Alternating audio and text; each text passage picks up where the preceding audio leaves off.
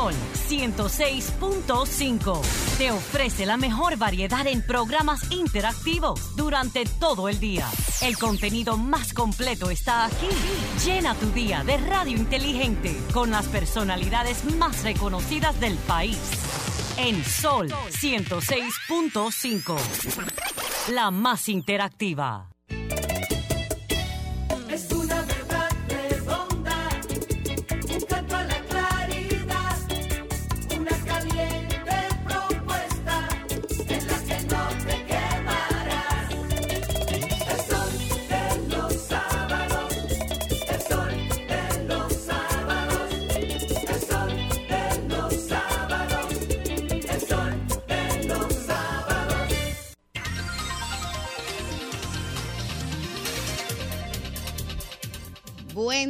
Pueblo dominicano, un pueblo madrugador y trabajador que madruga también los sábados, porque las noticias hace años que ya no mueren los viernes, sino que continúan los sábados aquí con este Dream Team de la radio, el sol de los sábados, por los 106.5 de Sol FM, la emisora más interactiva y que pertenece al gran grupo RCC Media. Buen día para todo ese equipo técnico de este Sol de los Sábados, para Jennifer Peguero, que es nuestra productora, para Joan Núñez, alias Jovita, que es quien se encarga de subir los comentarios y entrevistas al canal de YouTube.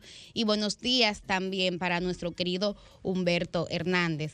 Buen día, Yuri Enrique Rodríguez, coordinador de este Sol de los Sábados. Buen día, Milicen. Buen día a toda la gente. Milicen, que di- dilo bien, porque Bueno, dime, yo le digo el, el nombre completo y él dice Milicen. Buen día, Milicen Uribe, la embajadora del pueblo. Ahora sí. ¿Eh?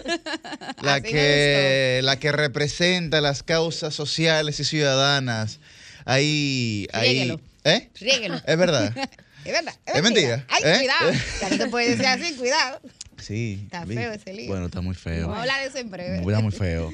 Buen día, Roselio, y buen día a toda la gente linda que nos sintoniza a través de Sol, a través de las diversas plataformas. Eh, este es el programa más plural, participativo e influyente de los fines de semana y cuidado. Este es el Dream Team de la Radio Nacional. Nos referimos al Sol de los sábados. ¿Cómo están ustedes? No, ¿Cómo pasaron la Semana Santa? Qué bien. Óyeme, qué largo. Yo sentí que tenía como un mes que no lo veía, señores. ¿Verdad? Sí, Sentía definitivamente. eso también. Tuve esa sensación cuando venía de camino. Pero sin duda que le hace falta a uno de vez en cuando tomarse ese tiempo así que nos tomamos y poder dormir hasta tarde un sábado, señores. Buenos días a todos los que nos sintonizan, a los que nos escuchan a través de la radio y a los que nos ven a través de las plataformas digitales y la televisión. Bueno, eh, recuerden que pueden sintonizarnos a través de las diversas frecuencias de Sol FM y RCC Media, 106.5 FM para Higüey y el Gran Santo Domingo, la 92.1 FM para todo el Cibao, la 94.7 FM para el sur y el este y la 88.5 FM para Samaná. Eh, Yuri Roselvis, esta ha sido una semana bastante activa, eh, dominada por las lluvias. Cuánta agua ha caído. Para Así que es. ustedes tengan la información, el pronóstico de ONAMED dice que a partir de hoy ya por fin va a comenzar. Se va a reducir, se va a porque de- hecho ayer veía el tiempo, no necesariamente el de ONAMED, sino el, el internacional, digamos, la- las proyecciones que hacen, la- correcto, las proyecciones que hacen en términos internacionales y decía que iba a seguir lloviendo. ¿eh? Fíjate que de hecho la mañana está soleada. No sé Sí. si Roselvis Sí. cuando llegabas lo, lo notabas, pero por fin vemos al astro Rey Sol después de una semana de muchísima agua y muchísima A- lluvia. Ahora, una- uh, es impresionante, disculpa que te interrumpa, Millicent. adelante. ¿No le parece impresionante, no le parece que puede ser un tema digno de estudio, un estudio antropológico? Digamos, el comportamiento, el patrón conductual que genera la lluvia en el dominicano. No, no, eso yo ¿Eh? quería señalar. Para nosotros que vivimos en un territorio insular en el Caribe, eh, la cantidad de gente que yo escuchaba diciendo que frío, apaguen ese aire, por ejemplo, en los espacios de trabajo, uno de noche también, que usualmente, ¿verdad?, prende su airecito para dormir más cómodo, y de repente sentimos un frío tremendo. Una cosa, señores, que para la gente de los países del norte, aquí es invierno, vienen en diciembre a, a veranear para acá, ¿no? Entonces, sin duda, el, el comportamiento que genera en nosotros es bastante interesante. También que la gente no sale, Y en la salud emocional, trabaja menos. en la salud psicológica, la gente como que se pone más ñoña. Ujú. Inclusive algunas personas como que se deprimen, Bueno, como que hay necesitan el estudios, sol. hay estudios so- sobre eso. Sí, por ejemplo, en los países nórdicos uno sabe eh, la cantidad de suicidios que hay por cómo incide amor, psicológica y emocionalmente los días grises en, en, en las en personas. mi caso que estudié en un país Bueno. que, que es el país, digamos, que todo el mundo tiene como referencia eh, en términos de lluvia y de, y de, y de gris. eh, uno se levantaba a las 7 de la mañana, a las 12 del mediodía, a las 3 de la tarde o a las 7 de la noche era el mismo cielo.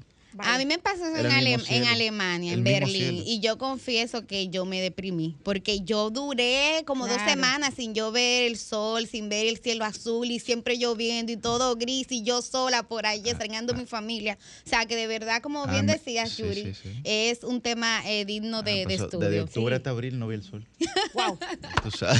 Bueno, pero no obstante las lluvias y no obstante lo nublado que estuvo el cielo, reitero que ya está saliendo no solamente el sol de los sábados, sino el astrosol, ha sido una semana también donde hemos tenido, Humberto, muchísimas informaciones, cuántas noticias. Todavía ayer noche eh, veíamos que el presidente se reunía, encabezaba un consejo de ministros, se inauguraba la Feria del Libro, en fin, que informaciones hay de más. Pero para tener este resumen compilado y en un estilo ameno y particular que solo posee nuestra versátil Susi Aquino vamos a iniciar formalmente este Sol de los Sábados con nuestro segmento Noticias al Sol.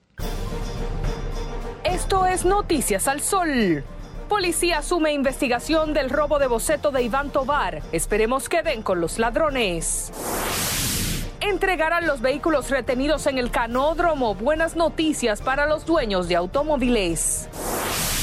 Abinader supervisará construcción del metro y el teleférico de los Alcarrizos para que el trabajo se haga bien. Legisladores tendrán inmunidad ante lo que expresen en las sesiones. Ahora sí es verdad que van a decir lo que le dé la gana. El Ministerio de Salud Pública abrió una investigación sobre el fallecimiento de Naín Contreras Aristi de 17 años en una clínica de Higüey, tras supuestamente el centro exigirle la suma de 30 mil pesos para poder asistirlo. El sistema le falló. Boni Cepeda, Aramis Camilo y Quinito Méndez visitan a Nicolás Maduro y vuelven las críticas. Boni le pidió permiso a Manny Cruz por la canción. Venezuela quedó mi amor. En Venezuela está mi corazón.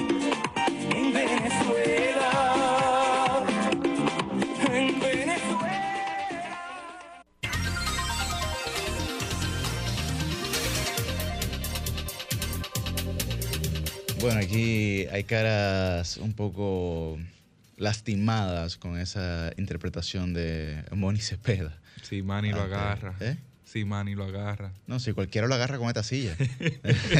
o sea, no tiene que agarrar a Manny, cualquiera que lo agarre. Ay, papá. Miren, señores, y, y como siempre hacemos una pregunta light al inicio y otra al final, Sí. no sé si vieron una de las cláusulas que ha presentado, pues, eh, Jennifer López. Jennifer López Ay, ay, ay, en su matrimonio, que ha dicho que, pues, su pareja, Ben Affleck, debe, digamos, intimar con ella al menos cuatro veces a las semanas. Eso pues eh, desató, digamos, una serie de discusiones en las redes sociales donde algunas personas eh, pues entendían que la capacidad, digamos, de acción masculina en los dominicanos era más amplia. Pero inmediatamente surgieron las quejas por parte del colectivo masculino de que cuatro días a la semana, pues iban a ir un poco forzados, iban a ir un poco forzados. Yo en mi caso, como ni, ni soy casado, eh, ni tengo una pareja, ¿verdad? Con No, la y nada más te falta decir que, que, que eres virgen y casto. Pero No, no, no. No, no, No, bueno, no, no. eh, eh, eso, Cuidado, Yo estoy viendo como una aurorita y Angelito ahí. Él, y no- Ana él también. no se, Yuri. co- él no se compra en el súper, pero come plato del día. Bastante que lo come. No, bastante. no, entonces, no sé, quería, tú sabes, es una buena Mire, interacción. déjame decirte que, que anoche, eh, Yuri, de- déjame aprovechar cosa, que, eh. que mi esposo está durmiendo todavía. Eh, Conver- Ay, conversamos so- sobre esto, decía yo. Milicen, tú sabes que nosotros somos muy expresivas, eh, las mujeres y las periodistas en especial. Eh, bueno, y para los que siguen los astros, dicen que las del signo de Géminis más. Y, y- y yo le decía, él se queja a veces de que cuando yo quiero ciertas cosas las pido literalmente, cuando otros como que la inducen. Y entonces le hacía yo referencia anoche y le decía, ¿viste el contrato prematrimonial de Jennifer López con Ben Affleck, que le pide cuatro a la semana? Y él decía, que, pero espérate, ¿cuántos matrimonios lleva Jennifer López? A eso es que tú aspiras. Entonces digo, bueno, entonces ya déjame No, porque no, creo- no, no, no creo que hay que contar los matrimonios de ella. Ella es una mujer libre que puede decidir No, no, claro, Eso totalmente, no tiene ningún tipo totalmente. de, digamos, de, de, de, de, de que hacer o relevancia en ese sentido. Sí. Pero tú sabes, porque... Claro. Pero yo pregunté el día de ayer que me encontrabas con unos amigos, que mm, mi grupo de amigos, que la mayoría, digamos, son casados, me decían que, que no se encontraban en esa capacidad. No se encontraban El nivel de trabajo que, que uno lleva, señores. Sí, Hay- hay no que lo ponerlo peso. Cuatro. ¿Cuántos años tiene Ben Affleck? Cuatro trabajos tengo yo. 53, una cosa así, 49, por ahí, entre esa edad. Ella, bueno, 49 tiene ella. 49 Vamos a tiene buscar, ella. vamos a Ah, ver. pues Sí. yo, creo que, yo creo que son 53, pues yo leí algo así, fue. sí. Eh, ¿Qué usted piensa, don Cristian? no, pero yo creo, yo creo que esa edad, yo creo que esa edad se le complica un poco. Sí. Porque hay- son A los jóvenes. hombres. Son jóvenes, no a cualquiera. Son No, jóvenes. no, que vaya, Son Cristian. jóvenes, pero señores, pero aquí la queja de los recién casados 49, viene 49 del lado de los hombres casi Tiene 20. siempre. Aquí Ben la queja de los recién 49 años tiene. eh, Ben Affleck. Sí. Vamos, pues están ahí. Eh, cualquier, están peleando en su peso. La queja, la queja de, lo- de los matrimonios jóvenes. Ahí llegó mayoría. mamá. Ay, Vamos a hacer la queja de los matrimonios Vamos a hacer esa jóvenes. pregunta aquí. ¿Cuál ¿eh? es? Oh, ah, no, que yo quería otra cosa y esto. Y que siempre hay una, una patilla de por medio y que un dolor de cabeza las cuestiones. Lo- Eso es lo que yo he escuchado. jóvenes, Eso es lo que yo he escuchado. Entonces, eh, ellos no, no entenderán. abierto la boca. ellos se entenderán. Milicen, dígase algo, por favor. Porque que- Saludos queremos a nuestra versátil Sucia Quinotro, Llegó para que salvar se la acaba campana. de integrar al sol de los sábados con mi sobrino ahí, que casi, Eva, casi está saliendo. Ese está un poco activo.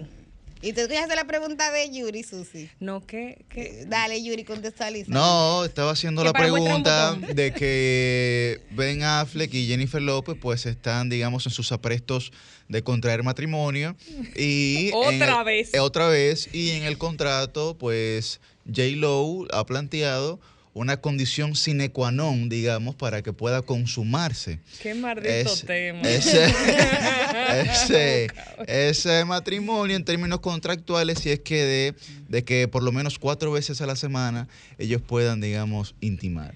¿Saben No que- sabemos si es eh, cuatro veces puede ser el mismo día o otros días, no sabemos. Saben que dejé que contextualizaran para escuchar al angelito Yuri nuevamente, Claro, que desde el carro, desde el carro veníamos escuchando que como dice Roselvis parece que solo le falta decir Sí. que es virgen puro y casto. Pero bueno, eh, la verdad es que también se ha comentado mucho en redes sociales que eh, hay muchas otras cláusulas tal vez más determinantes en ese acuerdo Que se buscaban con que eso, es posible que esa se colocara para que la Mm. opinión pública se centrara en ese tema. Ahora, independientemente, debemos de reconocer que, eh, bueno, pues J. Lo posee unas características, ¿verdad? Que siempre Importantes, ha ¿eh? demostrado que es una persona que necesita que se le dé no mucha atención, la debida atención que se merece. En Twitter, Marien Aristi Capitán estuvo hablando sobre el diciendo, "Son tema unos flojos los- y los- dijo que lamentaba que los hombres dominicanos quejándose estaban como un poco fuera del juego porque decían que ella era una enferma por eso y una serie de cosas. Entonces, es un tema que se presta a mucho debate y a mucho análisis de cómo cada quien, pues, desde su condición, Ahora, habrá- ve esto como algo ahí. normal o como una exigencia. Habrá cláusulas ahí, por ejemplo. eh, en caso de un viaje, Bueno, eh, la, eh, la cosa de proporción dinero tiene que asumir en tal cosa. O la consecuencia de eso, ¿cuáles serían? O se repone al- a, la semana siguiente al regreso Aunque también tenemos que ver- en caso de fallo una Es, semana. es acumulativo, médico, es acumulativo. no se puede sé tener una si reposición. ha cambiado con el paso pues, de los años, pero tenemos que ver Ah, que. J. Lo ha sido una mujer que no necesariamente ha tenido ese tipo de miramientos desde el punto de vista económico, pues en todas las parejas que ha tenido hay varias que eh, económicamente no han estado al nivel de ella. Creo que se casó una vez con uno de sus bailarines, que económicamente, por supuesto, nunca le iba igual y ella costeaba la mayoría de las cosas. O sea que no creo que sea una mujer tan hambrienta con el dinero. Ahora hay que ver si con los años, para proteger también su patrimonio, ha tenido que tomar ciertas medidas. Y ya tiene dos hijos, que no es lo mismo. Se casa con separación de bienes y de viernes. Debí. No, tu vela de viernes no son buenas. No, no son problema. buenas. Bueno, señores, el día ya, digamos, entendiendo un poco de todas las partes lo que la gente piensa de esta cláusula, eh, el día de mañana, ¿Tú te pues, atreves a coger llamada para ese tema? bueno, pero es que la gente tiene derecho a expresarse. Nosotros no podemos cohibir a la gente. Nosotros no podemos cercenar el derecho que tiene la gente a la libertad de expresión. Yo creo que ese no es el, ese no es el papel de este programa, pero bueno. Eh, No, no, no, pero, el pero, pero hay otro tema. el, no, el día de mañana, miren señores, el día de mañana se conmemora el 57 aniversario de la guerra del abril de 1965 en la República Dominicana. Yo creo que siempre debemos recordar esta, esta fecha histórica, pues con mucho respeto y sobre todo reconociendo la valentía de los actores eh, dominicanos frente a los intervencionistas estadounidenses en la, en la República Dominicana, claro, fue más que Estados Unidos, o la, la justificación fue más que estadounidense, con aquella, pues, eh, intervención también de algunos militares eh, de América Latina, sobre todo de, Brasil. OEA como- Y como- efectivamente, y de la Organización de Estados Americanos, que en su décima reunión de ministros, pues, eh, digamos, legitimó o legalizó más bien, eh, Millicent, compañeros y compañeras, esta intervención, donde el voto, digamos, decisorio fue el voto precisamente del representante de la República Dominicana ante la Organización de Estados Americanos para, digamos, justificar, motivar y aceptar esta intervención. Bueno, eh, la historia registra el 24 de abril del 65 como prácticamente para muchos la reinstauración de la soberanía dominicana en este contexto, sobre todo luego de una serie de desaciertos en materia política que terminaron con una gran inestabilidad en República Dominicana, pero que también sirvió de puertas a una, a una sociedad que desde entonces ha venido en un proceso de, digamos, de permanencia en el tiempo de la, en alguna medida, de la estabilidad, con sus falencias. La democracia dominicana ha podido salir adelante desde entonces, pero indiscutiblemente es un episodio en la historia nacional que hay que revisar y que dejar de romantizar la historia en muchos casos. Lo digo porque hay cosas, hay elementos de ese 24 de abril del 65, con sus antecedentes incluidos, que son utilizados hoy incluso por mucha gente, única y exclusivamente para vivir de que yo fui, de que esto es lo que hubo, de que yo conté la historia, y eso es una realidad. O sea, hay un acto heroico en, algunas, en algunos casos, pero también hay actitudes que son necesariamente políticas y de intereses de la época que se vivieron y que para muchos tienen categoría de, de reinstauración de todo lo ¿Tú que crees que era quiera. necesario, Cristian, que, que intervinieran aquí? Claro que no. No, absolutamente no. No, eso, absolutamente eso, no. de hecho torció, torció eh, la historia. O sea, yo pienso que el pueblo dominicano, eh, con mucha dignidad y con mucha luz y razón, eh, se lanzó a las calles para recuperar una de las constituciones más avanzadas y más democráticas que hemos tenido. Aquí se estaba librando un proceso después de la tiranía de Trujillo de democratizar el Estado dominicano con el profesor Juan Bosch a la cabeza. Sin embargo, eh, esa intervención que tuvo lugar el 28 de abril, lo que vino fue entonces a, des- a darle ventaja a los quienes, bueno, al, al sector militar, eh, tenían un nombre, los leales, se hacían llamar, que estaban en contra de esos intereses para mí patrióticos. Entonces ahí lo que estamos viendo, Yuri Christian. Ahí Fue un fraccionamiento político de, la- de la- de las instituciones armadas, básicamente, que terminó. Sí, pero él habla una- de la intervención, el hecho de que la OEA y esos marines estadounidenses intervinieran en un conflicto porque eso era una guerra civil, era una Claro, guerra nacional. sí, Entonces claro. ya tuvo ahí una connotación internacional. ¿Y qué heredamos de ahí? Lamentablemente y políticamente No, hablando. desastre. un, un desastre. retroceso en materia democrática y en materia constitucional, que era lo que estaba demandando. Señores, fue un golpe de Estado. Fue un golpe de Estado que se dio aquí en septiembre del 63. Entonces, era lógico y era necesario que el pueblo pidiera esa vuelta a la democracia, Yuri Christian. No, los gobiernos subsiguientes sin duda que dejan mucho que desear. Eh, y a mí me parece tan penoso que haya gente que le cueste admitir algunas responsabilidades de los gobiernos que siguieron a, esa gesta patriótica dominicana y que incluso sigan a, a líderes de forma póstuma que tuvieron mucho que ver con lo que se desencadenó a partir de ahí. Sin mencionar nombres, pero ya sabemos. Por Bueno. Menciona No, nombres, pero eso, menciona. eso no es nada, eso no es No, nada. y, y Es que- definitivamente que, se puso de manifiesto, eh, como siempre, la valentía del pueblo dominicano, que es un pueblo con, con características, diría yo, que un poco extrañas, porque ha tenido que defender una y otra vez su soberanía sin parar. Bueno, pues nosotros eh, somos un pueblo que a raíz de la independencia tuvimos más batallas para poder defender nuestra propia independencia.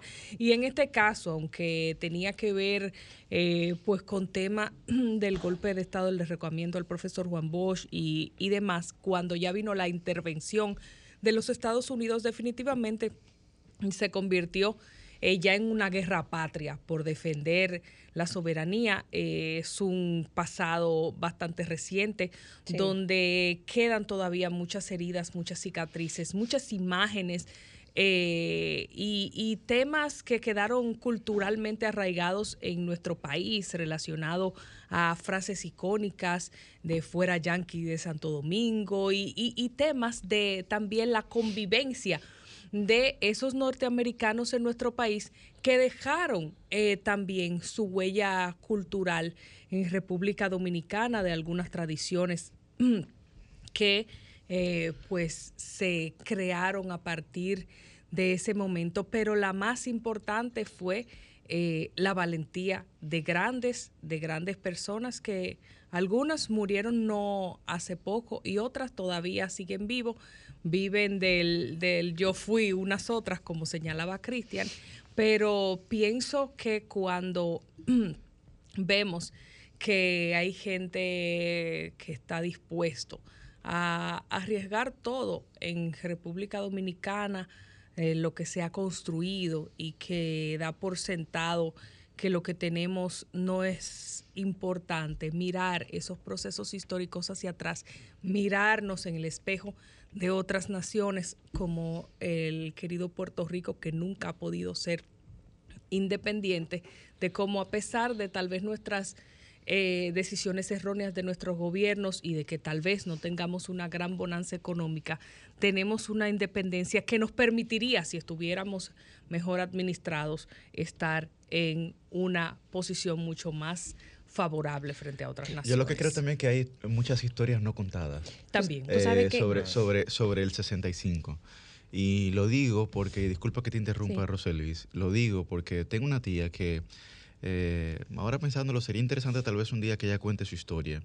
Y yo no le he pedido permiso para contarla, pero a su esposo lo mataron en abril del 65, precisamente Wow. a la intervención. Y lo mataron en la sala de su casa con uno de sus hijos recién nacidos a hombro.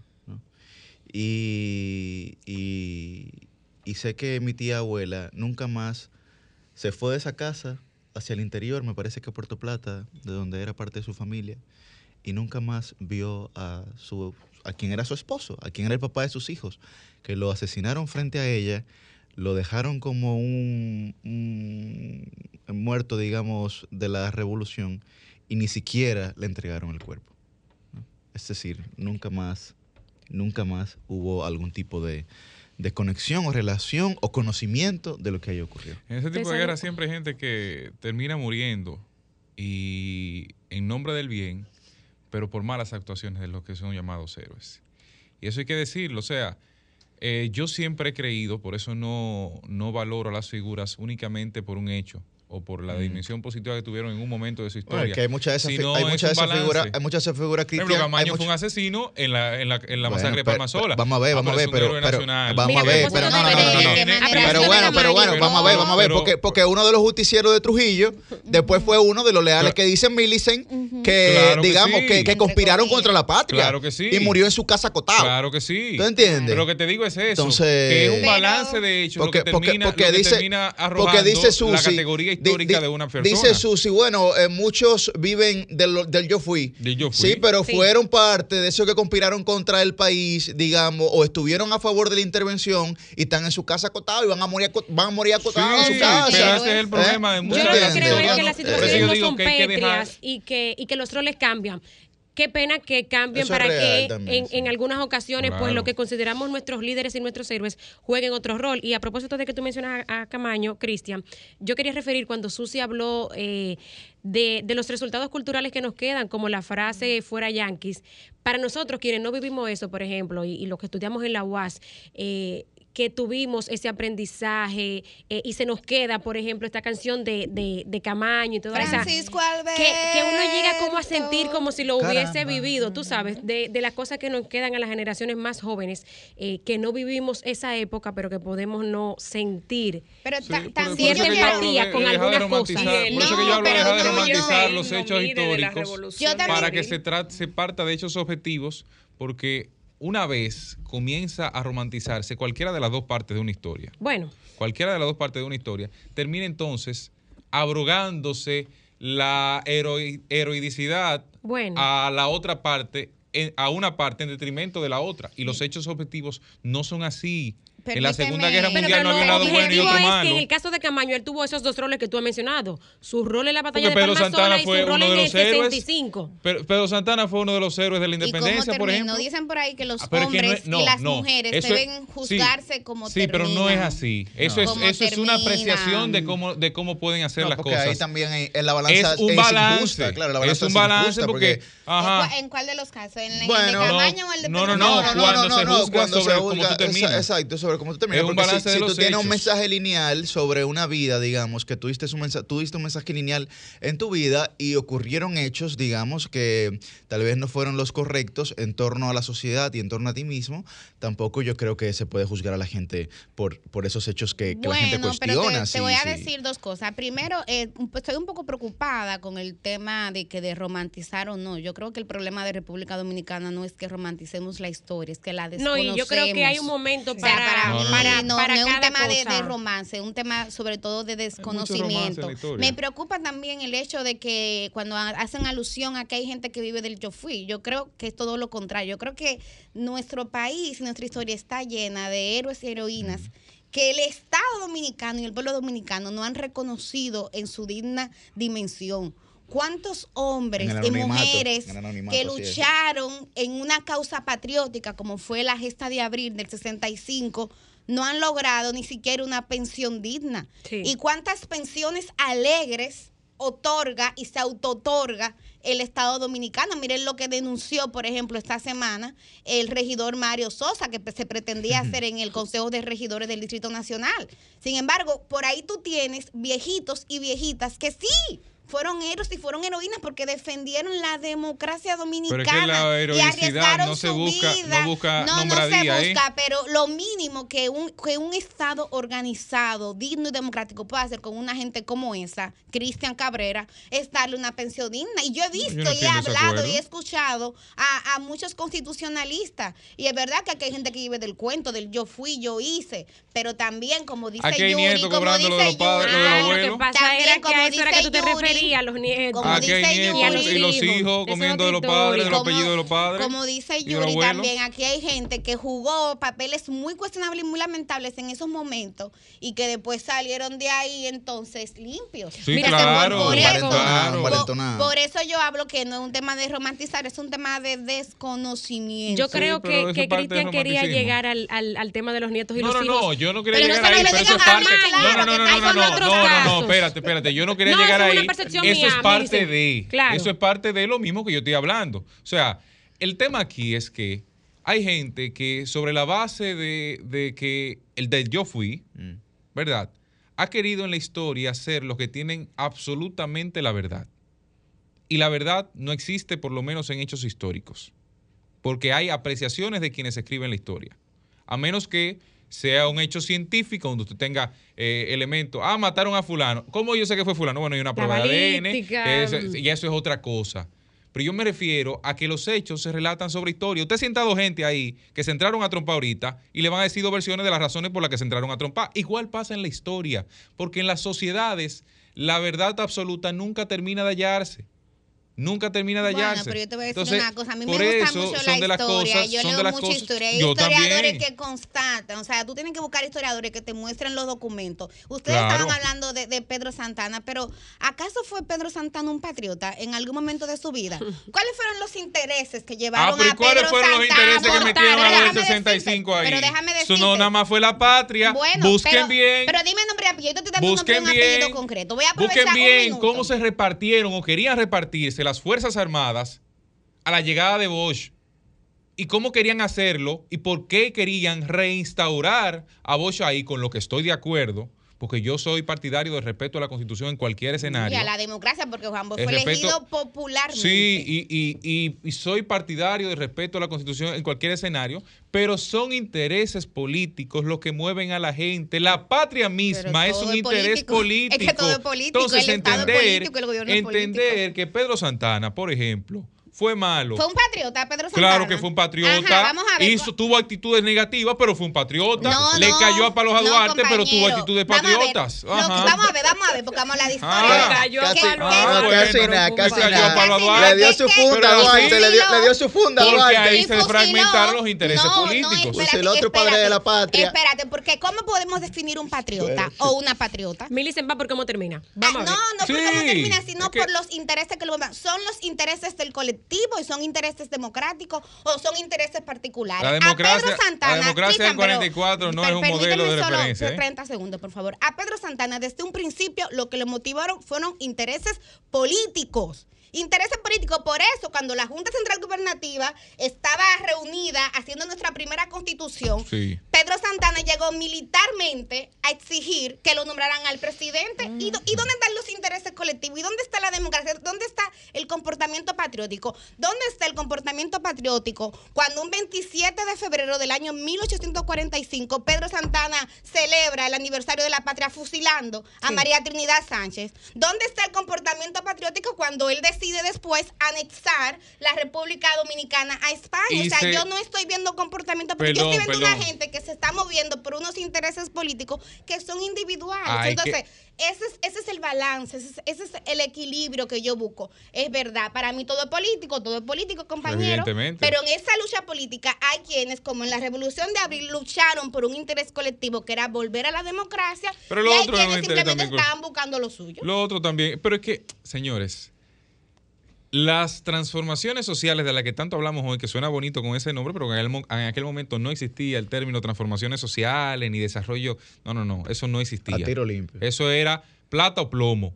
Eso era sangre y una escopeta o una espada en el frente para hacer valer lo que usted quería que se hiciera valer. Y de ahí partir. Eran dos pensamientos totalmente diferentes que en algún momento se unificaron para lograr la denominada independencia de la República Dominicana, que por cierto, cada día borran más el nombre de independencia. ¿Con qué propósito? Con que tuviéramos una república independiente, pero eso no significa que esa república iba a ser eh, de carácter social, de carácter republicano. no, no, no, era una república independiente. Era una república, ese era el primer paso. Y ahí todos se conjugaron en la historia dominicana para lograr ese aspecto.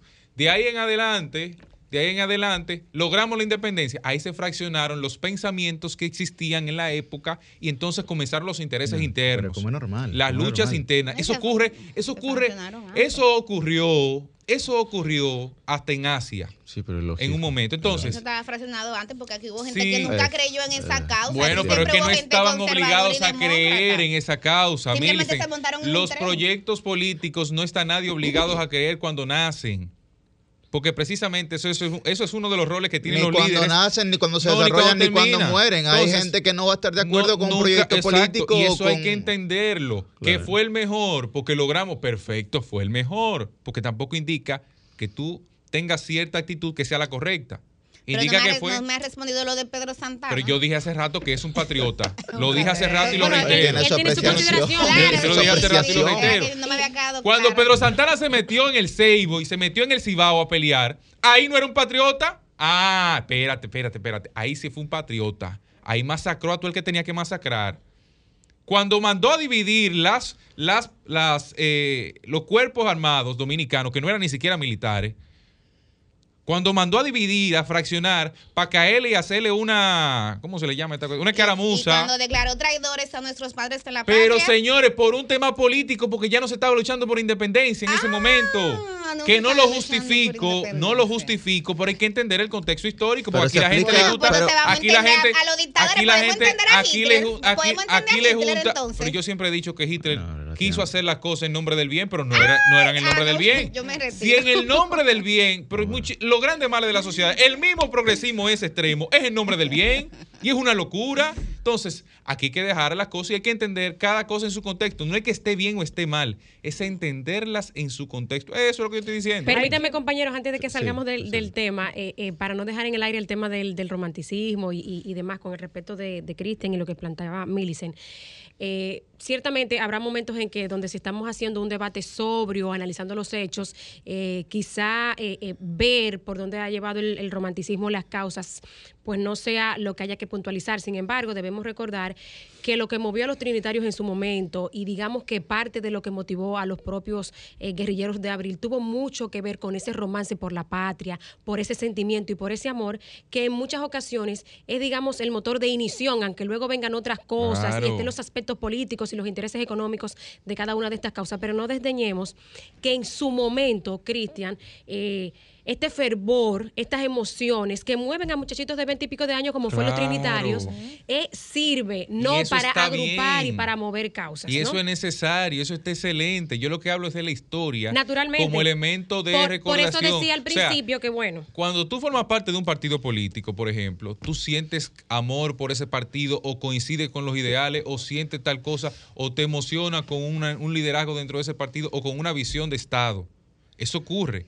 Ahora, cuando se toman los hechos para evaluarlos claro. en el tiempo, tú tienes que decir, independientemente de que no seas tú que escriba la historia, porque tú quizás tienes, tu, tu- tienes tus, tus sentimientos vinculados a favor y eso te obnubila en alguna medida, pero la historia debe ser lo más objetiva Sí, posible. yo, yo puedo estar de acuerdo en una parte con. Cristian, en el sentido de que es muy difícil y sobre todo muy peligroso, muy, muy peligroso, caer en los juicios de valor históricos.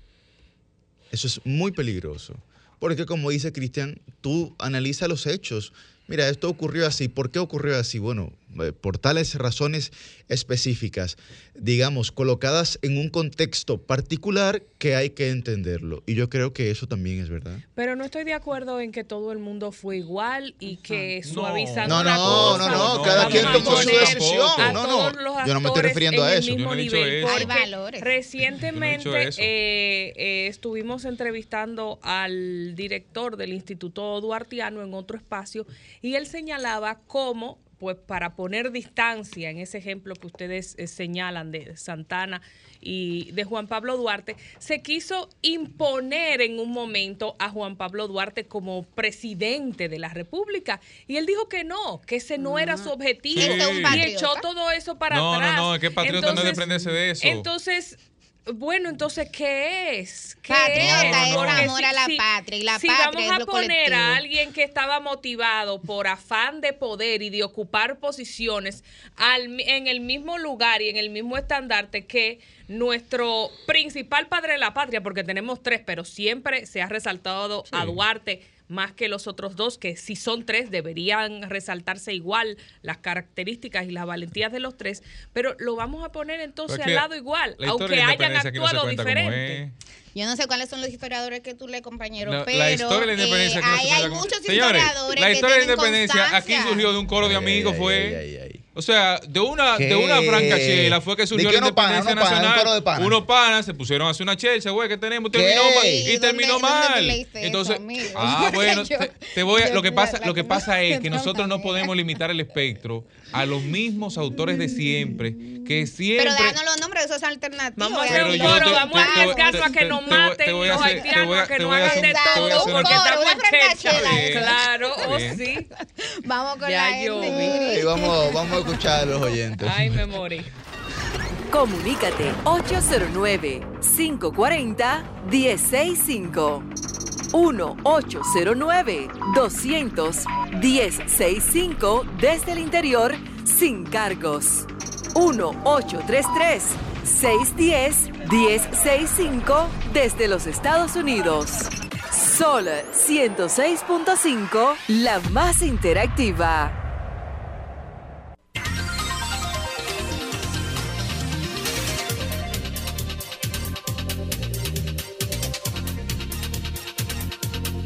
Qué, qué barbaridad. A mí me va. Bueno, buen, a ver. buen día, buen, buen día. ¿Su nombre y a dónde? mala. Dele antes que me dé. Santiago. Adelante, hablando Santiago. De, hablando de guerra, no se ha dicho que este lunes el Cibao entero se va a huelga y el gobierno. Ay, el presidente le está pidiendo que, que suave. Sí, la, la 14 Y, y una, una, una pre- ay, qué lástima que se fue el oyente porque yo quería escuchar su opinión acerca de si entiende que va a ser exitoso, ¿no? ¿Cómo están los Ajá. ánimos por allá? Ahí no buen falla buen nada. día, ¿su nombre y a dónde? Buen Sí. día. Buenos días, Milicer. Saludos. Adela- adelante. Buenos días para todos ese Saludos. de las que se encuentran en cabina. Josecito Los Praditos. Adelante, vecino. Eh, adelante, Josecito. este Escúchanos en el no es- teléfono nada más.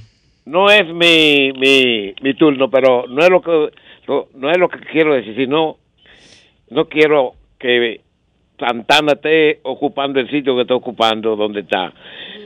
Y lo otro es darle la gracia, porque me siento más que halagado a lo que hizo el presidente Luis Abinader ayer en Bonao.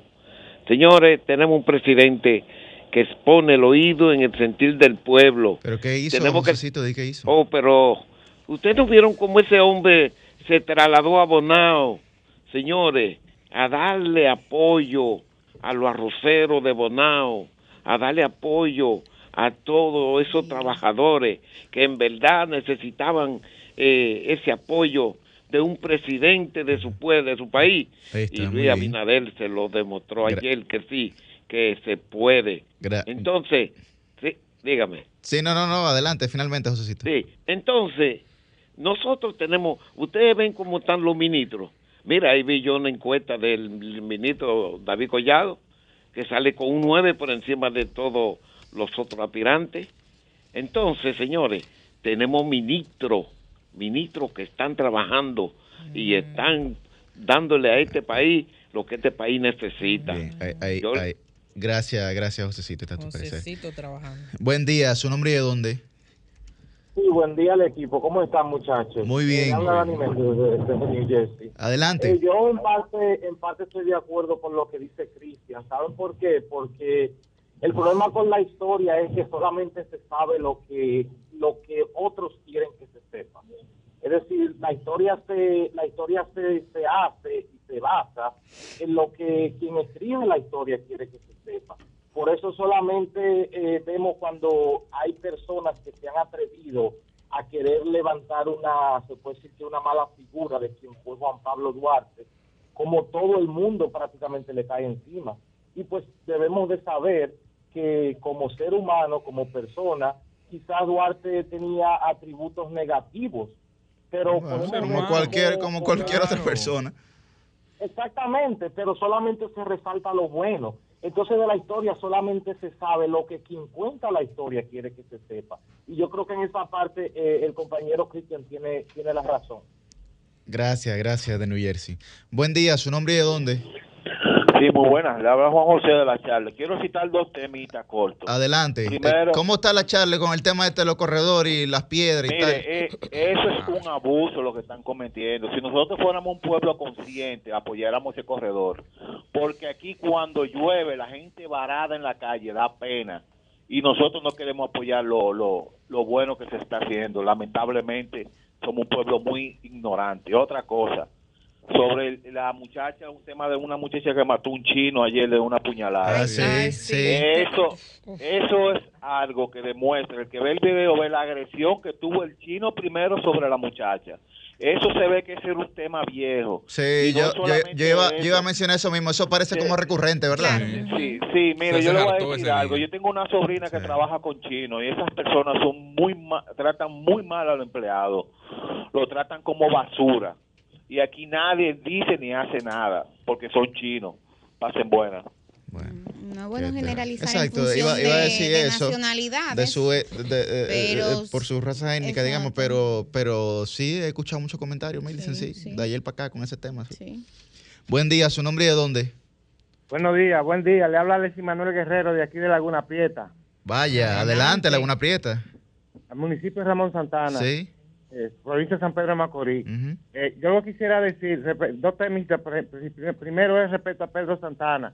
Y Pedro Santana no agarre esos, esos 1.500 ateros y se va a Asua y cruza el río Sama y todo eso. Oiga bien, aquí la independencia había- no, había, no había sido para nada. Oiga bien, no había llegado aparte. Entonces, eh, tampoco la anexión a España. Aquí todos los países que están bajo bajo anexión de España viven mejor y de los países franceses. Entonces, isla por aquí viven mucho más mejor que nosotros. Porque, eh, aunque bajo, bajo la tutela de ella, ustedes ven, mira, ahora mismo nosotros aquí en Laguna Prieta, esta es una comunidad rural. Oiga bien, no tenemos no tenemos por dónde transitar. Oiga bien, la calle llena de lodo, un lodazal grandísimo, una invasión de mosquitos y todo eso. Todo eso no se ve en esos países de allá afuera que tuvieron. La anexión de España fue mala, ¿sabe por qué? Porque la Iglesia Católica vino aquí con una gran cruzada y quiso quitarle lo que tenían ya los los dominicanos, ya se lo quiso, se lo quiso quitar a- principalmente a los ganaderos y todo eso, sus terrenos, su ganado y todos esos casos. Por eso fue que la anexión de España se, gan- se, se dañó. No quieren decir que fue la Iglesia Católica quien dañó eh, esa anexión,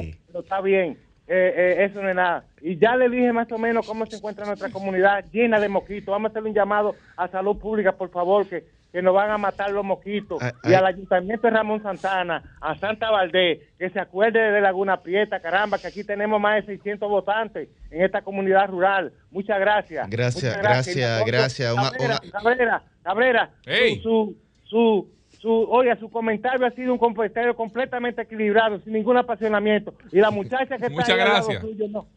Su- la muchacha que está ahí al lado suyo, que intuye más profundamente No, la historia. estudia mucho, no, está bien, estudia mucho, está bien, pero está bien. Un abrazo. Pero déjalo que se exprese, porque la bien. democracia. Bueno, la está democracia bien. que defendió Duarte no defendió Santana. Es verdad que- es. Porque digo, Es mentira. Es verdad que en este país tenemos pobreza, pero en esas islitas no es verdad que se vive bien. Yo he ido y lo he visto. Sí, no, Para no. nada. No, pero buen Pero día, bueno, buen día. ¿Su nombre de ahora- dónde? ahora hablemos de Pedro Castro de Santo Domingo. Adelante. Eh, algo que yo estoy viendo que está súper mal. El, el Banco de Reserva hizo una, una feria para, o designó un dinero para los microempresarios o los micronegocios. Y era hasta el 30 de marzo. Y hoy estamos a 20 y todavía están anunciando eso. Está bien que tú te pases con 20 cuñas, con 25 cuñas, pero no con 20, 25 días, un mes de más. Anunciando una cosa. Esos, esos fondos se agotaron el día 15, qui- el día 15 de marzo. Y era, lo dice la, la- la publicidad, una feria hasta el día 30 de marzo. Y todavía siguen hablando. 30 de marzo, estamos en abril, señor. ¿Cómo me Entonces están actualizan hablando? la cuña, maestro. Eso está contratado o sea, para el año entero, en cualquier paso. hay contratos que hay que cumplir, exactamente. o sea, ¿no? Buen día, ¿su nombre y de dónde? Se nos fue esa. Buen día, ¿su nombre y de dónde? Buenos días, ¿cómo están ustedes, distinguidos? Muy bien, muy bien, adelante. Felipe Antonio Batista, mejor conocido como el Gordo de los Minas. Adelante, gordo. El Ayuntamiento Santo Domingo Este Mm. se viste de gala en el día de mañana, donde su alcalde Manuel Jiménez va a dar por segunda vez, a rendir su memoria por segunda vez en su segundo año de gestión. Ahí se van a destacar todos los que han hecho, todo lo que ha hecho el alcalde eh, a través de estos dos años, que se ha hecho mucho. Lo que pasa es que muchas veces los ingratos no ven las cosas buenas, solamente se van apoyando en las cosas malas y no son capaces de poner ni un tilde de una ins para ellos aportar sobre para el municipio Santo Domingo Este. Y quiero referirme también al comentario que ustedes hicieron. Breve- brevemente, gordo, sí, muchas veces uno siente lástima al ver cómo estos patriotas trataron de darnos una democracia con tanto sacrificio. Por ejemplo, un José Francisco Peña Gómez que luchó por este pueblo inmensamente y este y este país lo que hizo fue maltratarlo. Un Juan Bosch eh, que también aportó para la democracia dominicana y total. ¿Qué han hecho los seguidores de ellos? Muchas veces pisotear las memorias de estos grandes líderes que entregaron su vida en cuerpo y alma y que nadie puede decir hoy esto es, esto es de Peña Gómez, mira la finca que dejó Peña Gómez, mira la finca que dejó Juan Bosch, o mira la cuenta que dejó Peña, o que, la, o que dejó Balaguer, o que dejó Juan Bosch.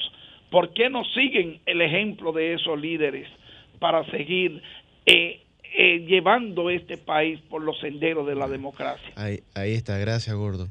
Muy Yo- buena yo- la segunda parte yo- de la intervención. yo te- sí, ¿Qué pasa? Pero, espérate. No, pero está por aquí, Bueno, la- que Dios entendió Duarte. la Buen día. primera. Buen día, su nombre. Bueno, Duarte sus bienes los cedió. Duarte no ad- buscar bienes. adelante, No digo porque la primera Buenos parte días. de Manuel Jiménez es lo que sabe llamar Ah, esa bocha adelante. programa. Pues sí, seguimos. Buenos días. Adelante. Buenos días a ese equipo de profesionales de la comunicación. Felicitarles primera, primeramente por esa, por esa proyección que ustedes han tenido a lo largo de, de todo este tiempo. Gracias. Eh, hacerle, hacerle un llamado y reconocer a funcionarios que lo están haciendo bien. Primeramente, reconocer que David Collado ha sido un ministro que ha trabajado en el sentir del pueblo.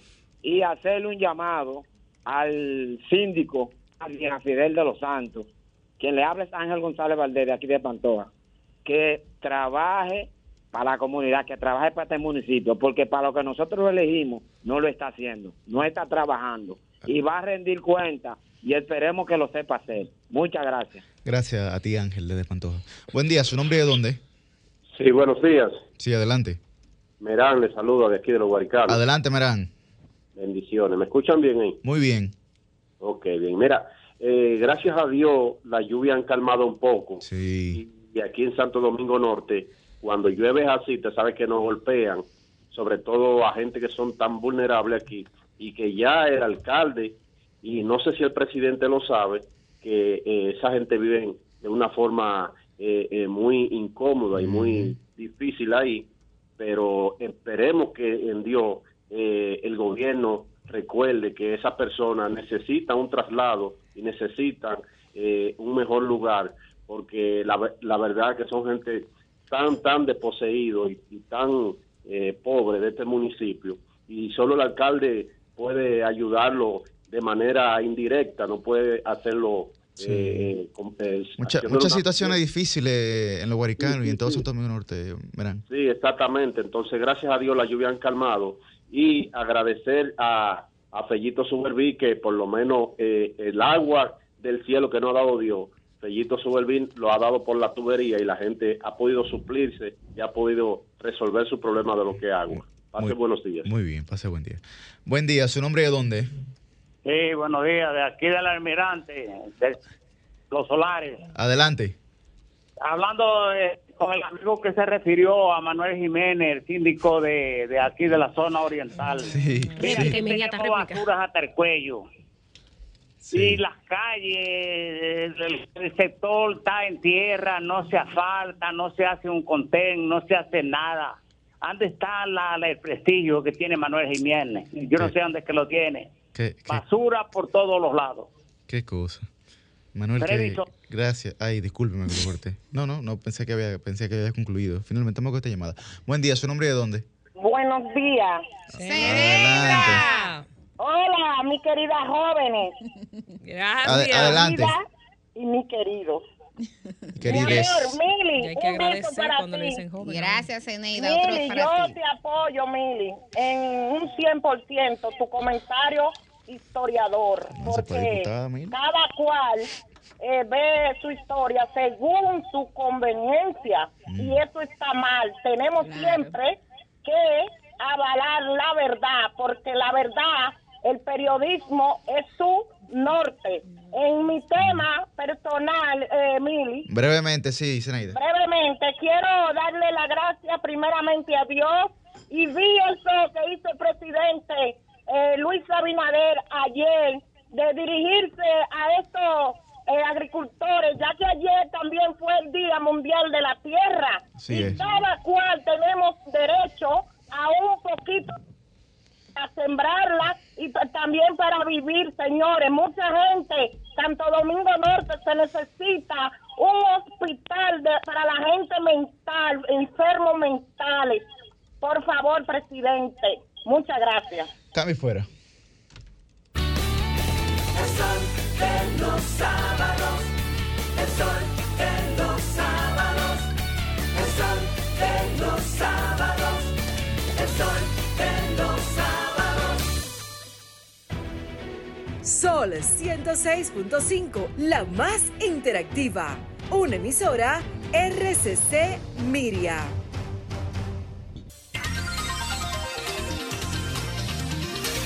Pues a las 8 y 3 de la mañana iniciamos la ronda de comentarios en este Sol de los Sábados. Muy buen día al periodista joven Cristian Cabrera.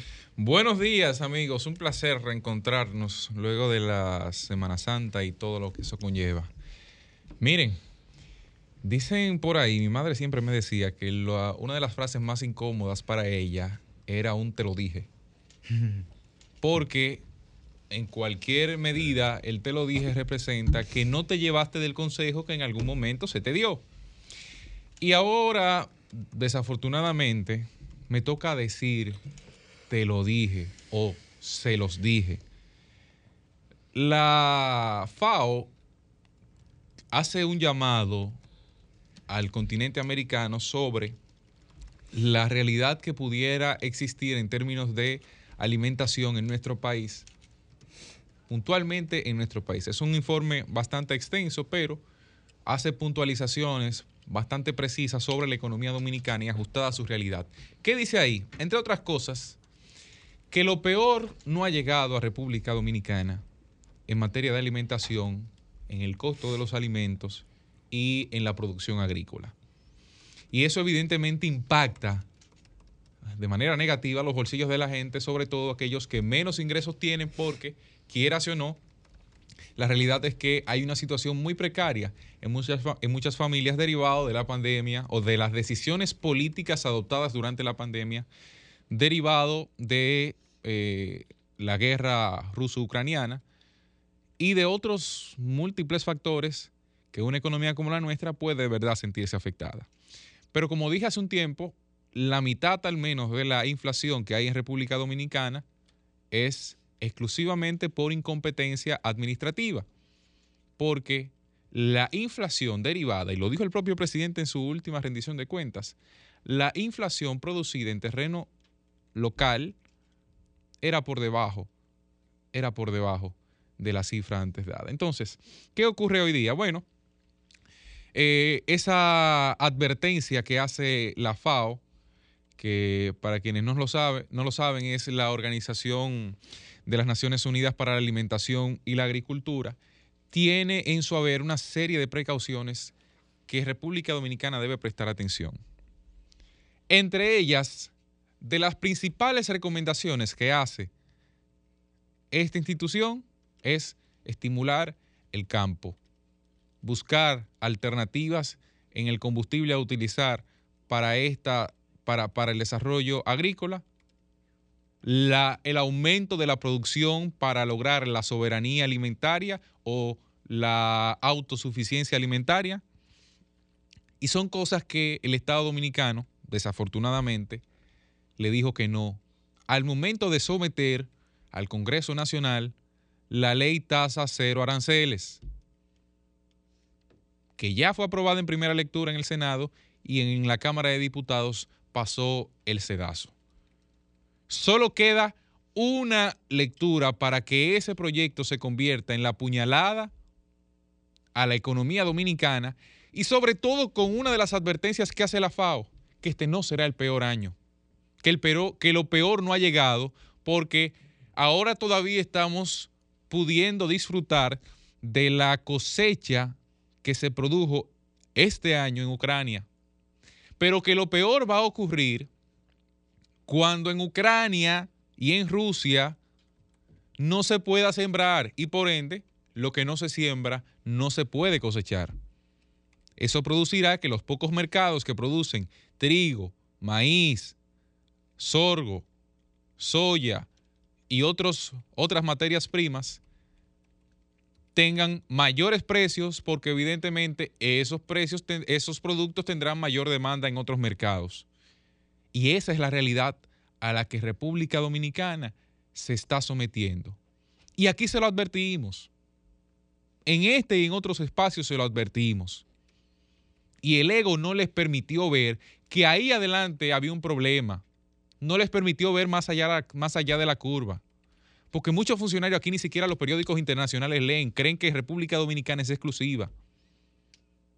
Y que solamente lo que en República Dominicana ocurre atañe a República Dominicana.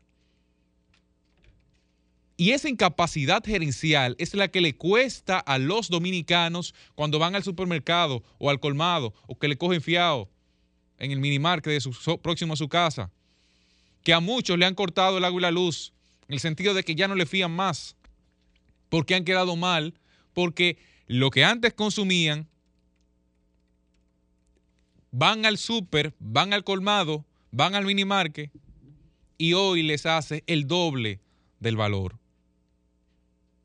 Y reitero, dice la propia FAO, eso no se lo inventó Cristian Cabrera, ojalá lo hayan leído, que lo peor no ha llegado, que el año próximo podría ser peor. ¿Y qué medidas tiene el Estado Dominicano frente a eso? Pregunto yo, importar, importar, importar la inflación. Porque ahora vamos a comer pollo vencido de Brasil, pollos de Estados Unidos, vamos a comer, vamos a tener que ahora que traer el maíz de Sudamérica, la soya que aquí se requiere, tratar de comprársela por encima del valor que China la compró en el mercado internacional, y ahí vamos a tener serios problemas porque nos olvidamos de lo fundamental. Y miren que no es un tema de que únicamente el Estado Dominicano ha olvidado eso. O sea, cuando usted se va a los principales inversionistas del mundo, Bill Gates compró 100 mil hectáreas en, diversas, en diversos estados de Estados Unidos con el propósito de desarrollarlo. ¿Por qué? Porque se han dado cuenta de que haya o no haya pandemia, haya o no haya guerra, el mercado del futuro para la rentabilidad en cualquier país está en el campo. Y eso se deriva de que no hay la cantidad de alimentos suficientes para el ritmo poblacional que lleva el mundo. Y el que tenga el alimento, a ese se le va a comprar. Entonces nosotros a eso le hemos dado la espalda y con ello le hemos dado la espalda a nuestra gente. Yo lo único que espero es que este comentario no sea baneado por aquellos intolerantes a Vinabox que no le gusta que le digan las cosas claras como se les advirtió antes de que la sangre llegue al río. Cambio fuera.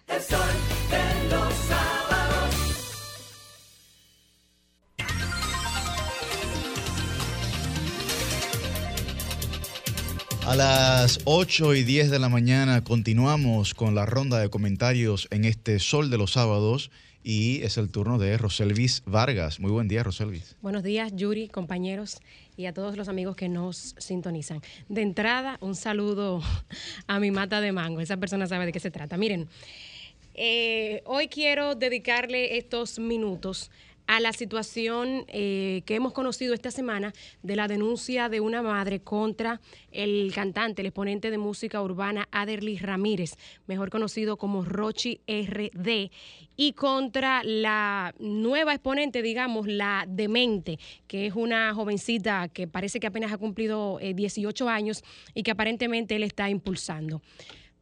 Ya sabemos que hay una denuncia de agresión sexual. Para los que nos ven en pantalla, ahí están viendo a Rochi y a la demente.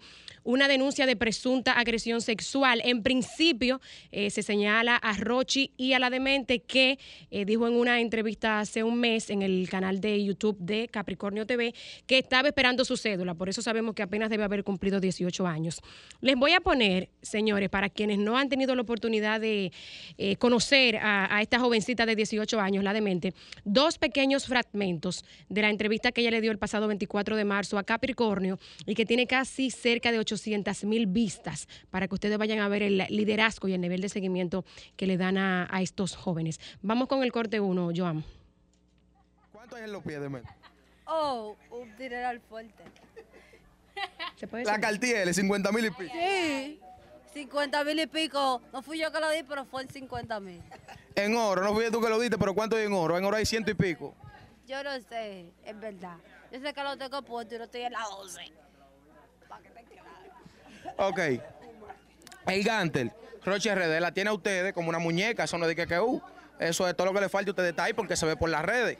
Ahora vamos a ver cuánto invierte Roche RD en, en ti. Un ejemplo, en Uña y Salón, vamos a poner semanal o mensual. ¿Cuánto? Oh, 100 mil y pico. Sí, Chelsea, una peluca, 50 mil, mil dólares. Las uñas, los pies, la pestaña, el gantel. Yo, bueno, son 100 mil y pico para el salón. Ok, hasta ahora yo veo a la demente, una chamaquita tiguerona, responde todo, no anda en eso. Pero la demente evade la pregunta también porque vive en Tiguera. Yo te voy a hacer una pregunta. ¿Cuántas mujeres son las que tiene Roche? Porque ah, yo veo como cuatro. Yo sé a lo que diga el gantel, puede ser 10. Y yo hago así. El loco está viviendo una vida eh, de, de capo de ahí para allá, eh, ¿oíste? Él tiene cuatro, son amigas todas, ¿verdad? No, no, no hay pelea, no hay pelea entre ustedes. Entonces, ¿cómo va a pelear conmigo? Ahora vamos a poner, señores, ustedes tienen que ver esa entrevista, de verdad. Y les voy a explicar en un momento. Pero para no seguirlo, ¿verdad? No, Para no, no, Para eh. no hacer. Vamos a escuchar el cortecito número dos para que oigan lo otro. Adelante, Joan. Es, es- es otro flow, hay que, hay que, hay que, y yo veo que tú le metes bien cantando. ¿Cómo te llega la musa? Es una triguerona. Yo. Yo soy de todo. Yo soy de todo. Anda ahí la diligencia, yo soy de todo. Hay que puto- Yo soy sicaria. Hay que cantar, yo soy artista. ¿Tú has sido sicaria? Hace panes, que yo hago panes. Claro, colmadero, yo soy colmadera. Yo soy de todo. Hay que hacer la diligencia y ya. ¿Tú has sido sicaria de mente? De todo. O sea, lo tuyo es de todo y todo y ya. Y ya, oh, oh. Miren, dentro de las cosas que le pregunta a Capricornio, él le dice, eh, tú en el barrio sabemos que tú has hecho de todo, que tú eres Chucky, ¿tú te has parado en 30? Y ella dice, claro que yo me he parado en 30. En el barrio los muchachos ¿Qué saben significa ¿Qué eso? significa que eso? es que se ha parado a traficar droga. Así es como... ¿verdad? Parece en 30 de tráfico. Entonces, miren, me queda poquito tiempo del comentario. Quiero puntualizar varias cosas, pero ya, ahí, del mío. pero ya ahí tienen varias cosas eh, para del- que se pongan en contexto de quién se trata. Aunque finalmente parece que a la jovencita no la detuvieron, pero sí eh, la demente fue señalada junto con Rochi por la madre de la menor de 16 años antes de Semana Santa, el día 9 de este mes, que fue cuando se puso la denuncia. ¿Cuáles son los cuatro personajes que figuran aquí? Rochi RD, la demente, la madre de la jovencita y la menor, la menor de 16 años.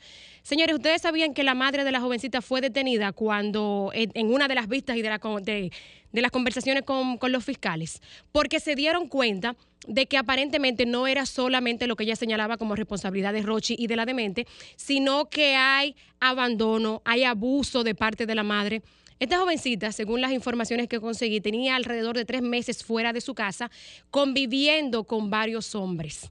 O sea, no estamos hablando de la madre súper protectora que fue a cuidar a su hija, a poner una denuncia por lo que presuntamente le estaban haciendo, sino que aparentemente pues hay cierta disfunción en este hogar que conlleva, que pone sobre la madre alguna responsabilidad de los pasos en lo que aparentemente anda esta jovencita de 16 años. Entonces, eso es para que veamos, ¿no? Que quizá no es solamente la influencia que puedan tener los líderes urbanos, sino la responsabilidad familiar que hay en cada casa.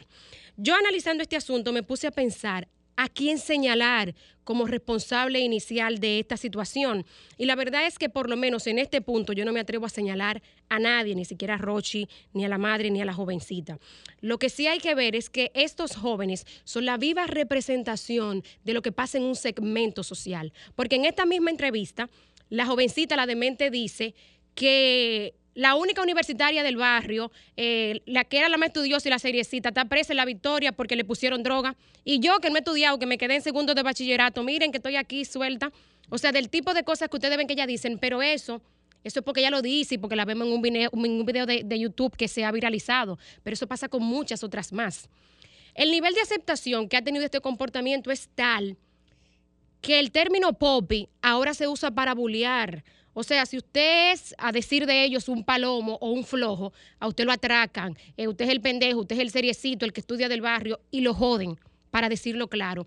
Lo bueno y lo generalizado ahora es tener este comportamiento que parece delictivo, que usted es el que más sabe, que usted es el que más delinque. Entonces, cuidado con eso. Pero quiero señalar otra cosa, y es que esto no solamente pasa, lo que aparentemente pasó con Rochi, no solamente pasa en el ámbito urbano, sino que este tema de las orgías, porque miren que ella dice ahí que él tiene varias parejas y que ella no tiene que ver con eso y que no le importa, y aparentemente esa niña dice en ese video que ella estaba esperando su cédula para meterle más al tema del canto y de la música. Yo lo que estaba esperando era mi cédula. O sea, ella apenas acaba de cumplir 18 años y ya miren la milla que ha corrido, para usar los propios términos de ellos. Pero esto no solo pasa en la música, sino que pasa en diferentes ambientes donde hay ilícitos y donde hay corrupción. Pasa con los dueños de discoteca, pasa con los políticos, pasa con los tarjeteros, pasa con los narcotraficantes. ¿O acaso no nos acordamos del caso de Brecht? Cuando supimos que los ejecutivos de Odebrecht traían a República Dominicana y también a Panamá prostitutas de Brasil para pagar los favores que conseguían. O sea, este tema de la prostitución, de la pederastia, no solamente pasa en el mundo urbano, sino que como ya vemos pasa en otros sectores. O no nos acordamos de Jeff Einstein, el estadounidense, el magnate financiero que fue condenado en los Estados Unidos también por ser un depredador sexual y porque se conoció como él traficaba con menores para altos políticos y gente de influencia en los Estados Unidos. Otro ambiente donde también se usa y se trafica con mujeres y con menores y se emplean en orgías y sabe Dios cuántas cosas más. Pero atención, Ministerio Público, atención, que la soga no parta por lo, por lo más débil. Mi llamado es a que repliquen estas investigaciones que están haciendo con Rochi en otros sectores, porque como ya he señalado, donde quiera que hay ilícitos de cualquier tipo, asociación de malhechores, corrupción administrativa, se dan este tipo de cosas, de sostener eh, relaciones, de traficar con menores y con mujeres. Y por último, no vayamos a ver solamente a Rochi y a la demente como los presuntos victimarios, porque ellos que probablemente, ya sabremos más adelante, hoy son los victimarios, alguna vez también fueron víctimas. El sol de los sábados.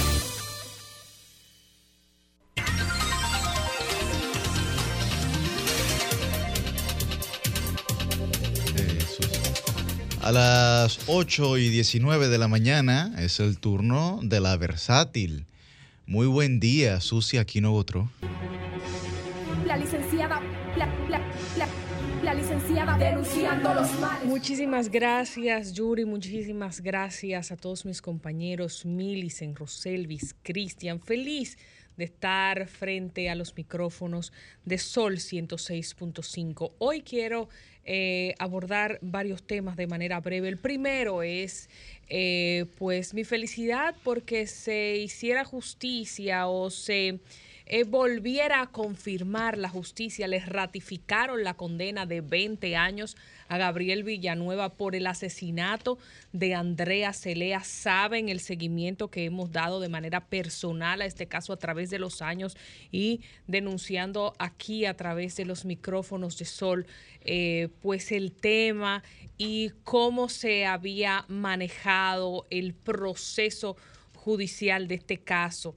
Eh, pues se tuvo que ratificar la condena porque Gabriel Villanueva y su familia apelaron la decisión y entendían que él debía ser absuelto y que no debía pues cumplir ningún tipo de cárcel por matar a esta joven él eh, pues ya eh, se les ratificó, como hemos dicho, estos 20 años. Sin embargo, los abogados eh, y la familia de Andrea Celea, especialmente su hermana, Cesara Boisila, van a analizar si irán o no irán a un recurso de casación para pedir un aumento de pena a 30 años. Yo de manera personal, entiendo que sí, que deberían hacerlo, porque ha sido tanto el descaro, la insistencia y eh, la utilización de influencias y todo tipo de artimañas de parte de la familia de Gabriel Villanueva y su madre Chantal Onona para intentar de que no se hiciera justicia que eh, pues a las cosas hay que darle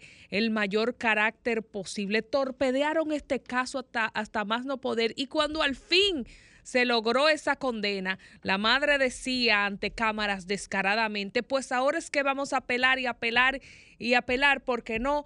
Eh, diciendo como que su hijo no tenía culpa de nada y que no había que pagar ante la justicia por quitarle la vida a una mujer, a una jovencita realmente, a una niña, porque señores, eh, uno que ya eh, tiene 34 años, que para alguna gente parecerán pocos, pero para uno ya le parece mucho, eh, pues uno se da cuenta que, que la vida es nada y que los años se van así. Entonces, entendemos que sí, esperaremos ver qué decisión tomará la familia y cuando quien cometió un delito tiene el descaro tan grande de querer evadir la justicia, de todas formas, pues usted tiene que actuar como valientemente lo ha hecho Cesara Boisila y toda la familia de Andrea Celea. En segundo lugar, quiero comentar brevemente pues cómo van las negociaciones entre el gobierno dominicano, especialmente el Ministerio de Educación y la ADP. Teníamos recientemente a, miembros de la ADP aquí estableciendo sus denuncias, sus quejas sobre el tema. Hemos hablado mucho al respecto.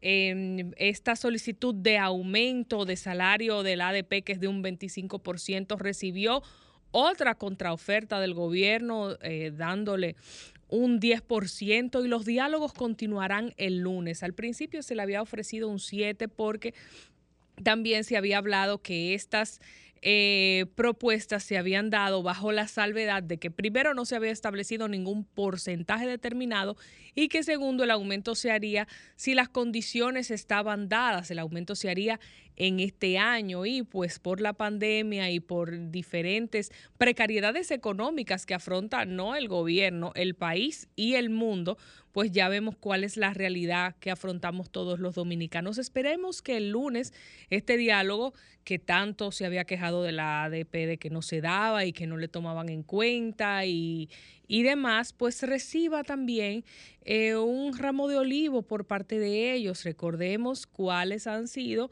los, eh, si pudiéramos así decir, eh, beneficios o condiciones más blandas para ejercer su función durante toda la pandemia que ha tenido ese gremio, diferente a gremios como los periodistas que no han descansado ni un solo día y pues recibiendo eh, los profesores sus mismas condiciones. El horno no está para galletica, esperemos una actitud un poco más condescendiente de parte de los profesores que están en la mesa del diálogo. La mesa del diálogo debe ser para lograr un consenso, no necesariamente para que a rajatablas me den lo que yo quiera o si no, vamos a quemarlo todo, tierra arrasada. Y por último, quiero hablar sobre la mafia en el sector salud y la necesidad de erradicar esa mafia en el sector salud. Y es una mafia que se extiende desde el sector público en eh, pues una coalición, si podemos decir así, o en contubernio con el sector privado. Allí vemos un trabajo magistral que hace la colega Doris Pantaleón, a quien conocemos y admiramos mucho del periódico Listín Diario, que se titula, por si lo quieren leer de manera completa, cobran coima de hasta 30% por rebotar pacientes de hospitales a clínicas. Ahí ella señala una denuncia que hiciera el actual director del Servicio Nacional de Salud SNS, Mario Lama, de que eh, pues entramados o negocios dentro y alrededor de los hospitales eh, vienen eh, realizándose.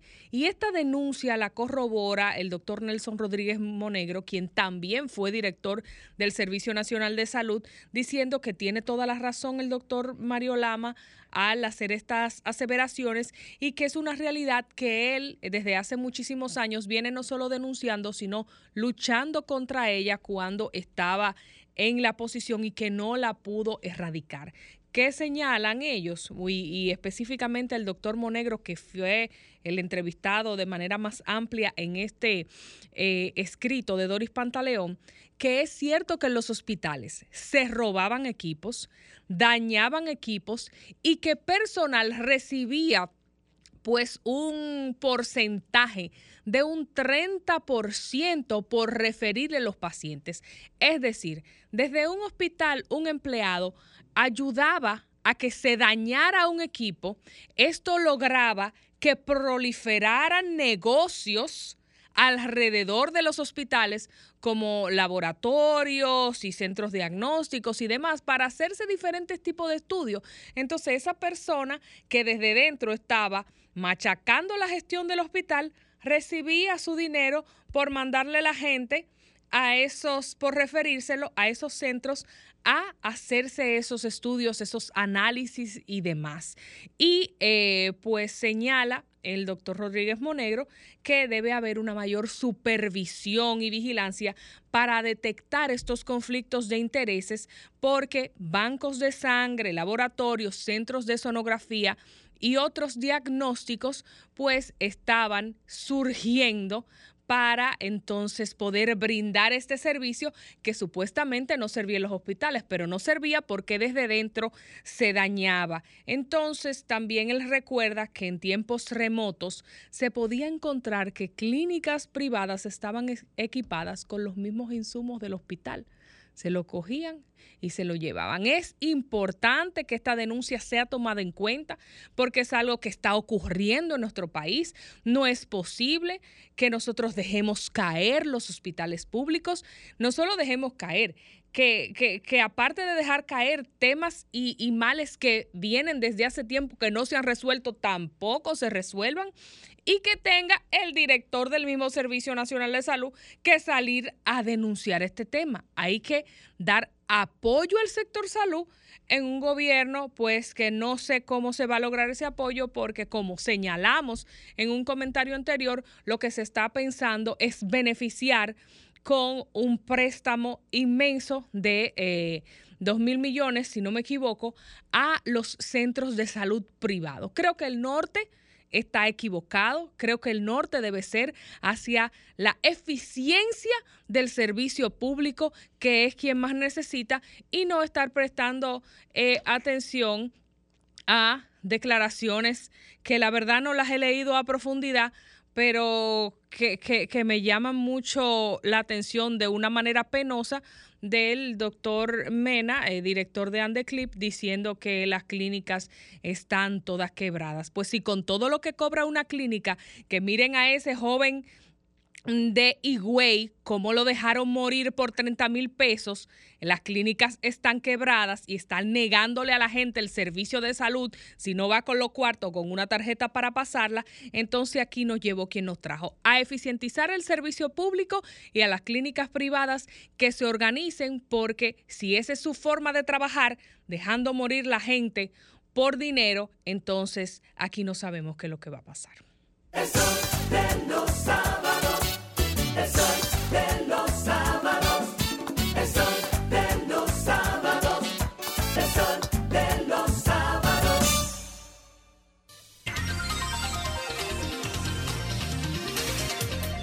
A las 8 y 37 de la mañana continuamos con la ronda de comentarios del Sol de los sábados y es el turno de la embajadora del pueblo. Muy buen día, Milicen Uribe. Gracias, Yuri. Buen día a todas las personas que mantienen la sintonía con este sol de los sábados. Esta ha sido una semana bastante activa, han pasado muchas cosas, pero una de las que ha llamado mi atención tristemente han sido los paquetitos que ha estado tirando la Cámara de Cuentas.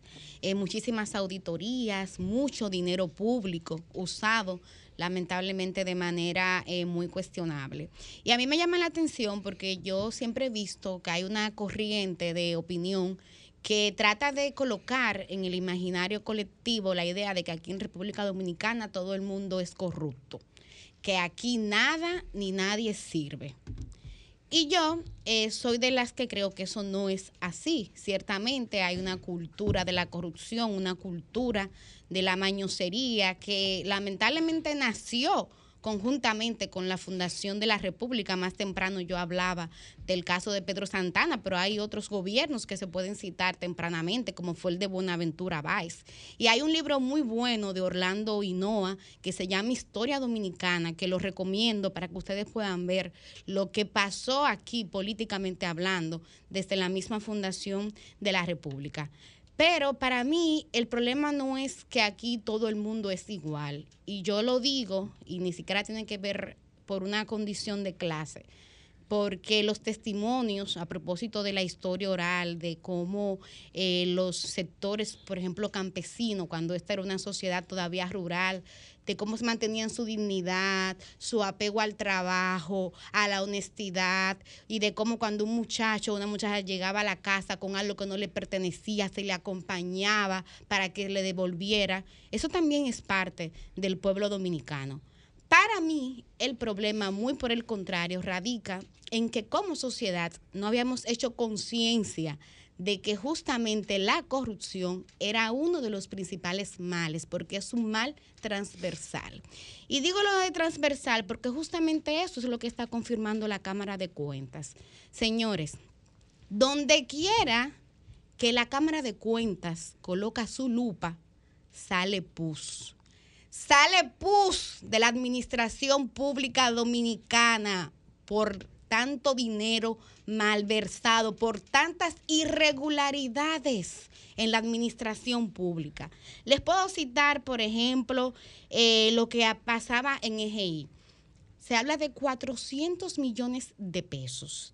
En el caso de Politur y el Cuerpo Especializado de Seguridad Turística, el CESTUR, más de 600 millones de pesos. En el caso de salud pública, solamente en un año, 2013, más de 310 millones de pesos. Y tengo que confesar dos cosas.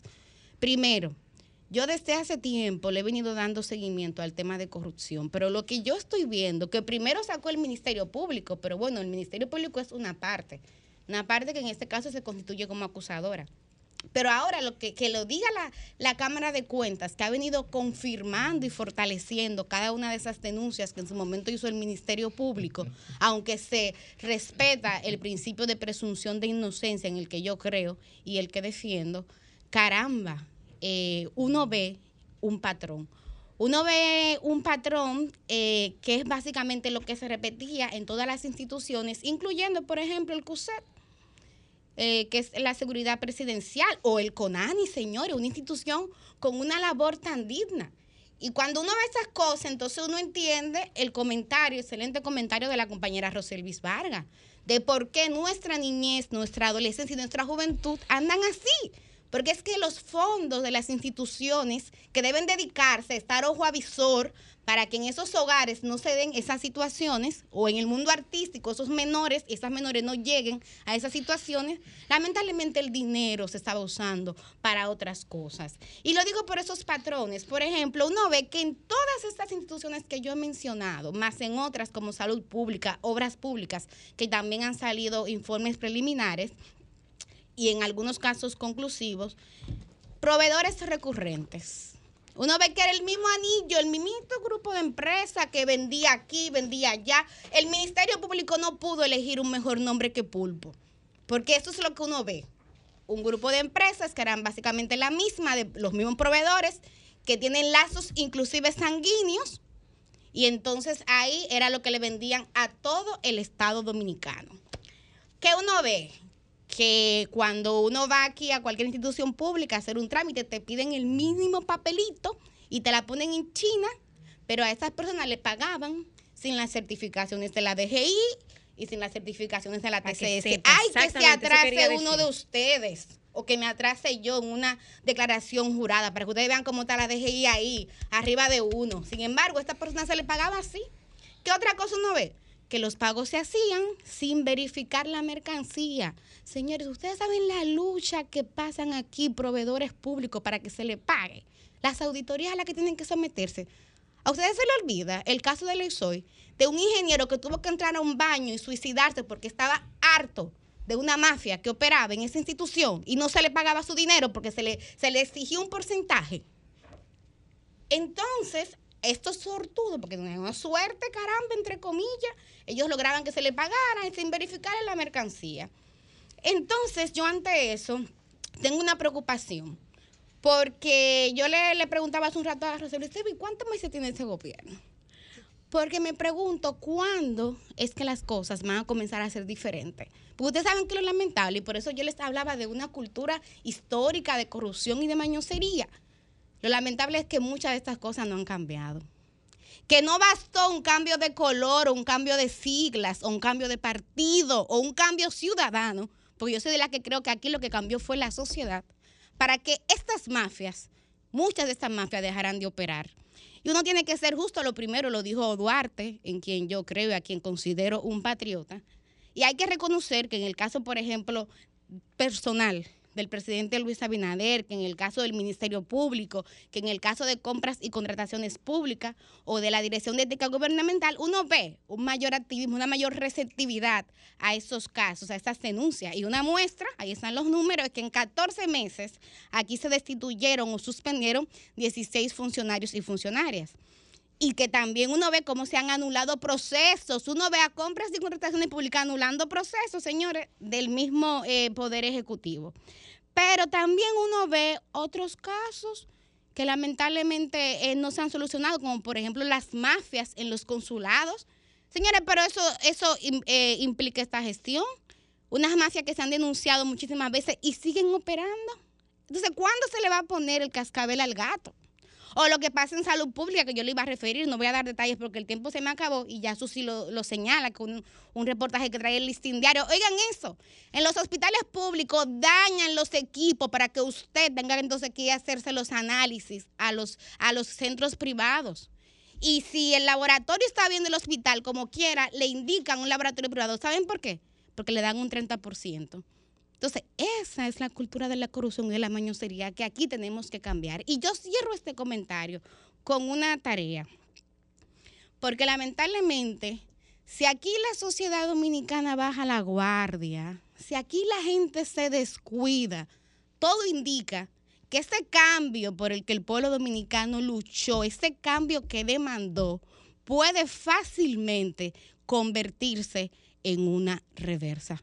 Cambio fuera Humberto.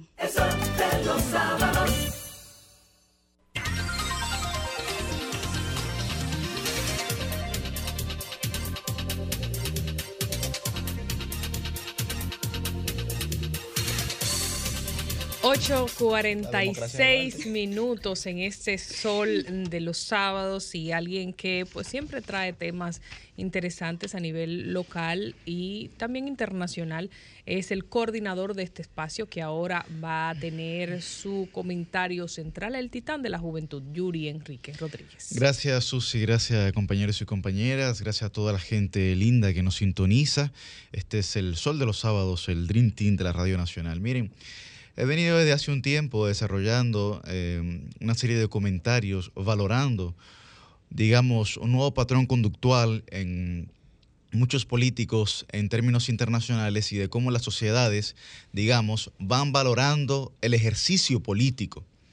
Y quiero tomar en consideración lo que ha ocurrido en Francia, que hace dos semanas tuvo su primera vuelta electoral eh, eh, para elegir el candidato o la candidata a la presidencia de la República y mañana, 24 de abril, mañana domingo, celebra su segunda vuelta electoral. ¿Cuáles fueron los resultados hace dos semanas? Bueno, el presidente actual, Emmanuel Macron, eh, sacó un 27.8% para quedar a la cabeza de la competición. Luego Marine Le Pen sacó un 23.1% para pasar a la segunda ronda, prácticamente con un empate técnico con Jean-Luc Mélenchon, que sacó un 22%. Estamos hablando de lo siguiente, imaginen, este es el siguiente escenario. Mélenchon es de izquierda extrema o una izquierda bastante, digamos, radical. Marine Le Pen es de un partido de ultraderecha, e históricamente su padre también, ¿no? Eh, de ultraderecha, aunque algunos filósofos franceses la definen como una eh, militante de la extrema derecha con rostro humano. Muy particular esa definición, me pareció. Y el presidente Emmanuel Macron, que se ha caracterizado y se ha encargado de definirse a sí mismo como un centrista, como un moderado. Y de eso quiero hablar, de la moderación que estamos viendo en los actores políticos que se están presentando a contiendas electorales en términos internacionales. Mientras se desarrollaba la campaña electoral en Francia, el presidente Emmanuel Macron se dedicó a potencializar su figura ante la Unión Europea en la crisis que se desató el pasado febrero con la invasión de Rusia a Ucrania.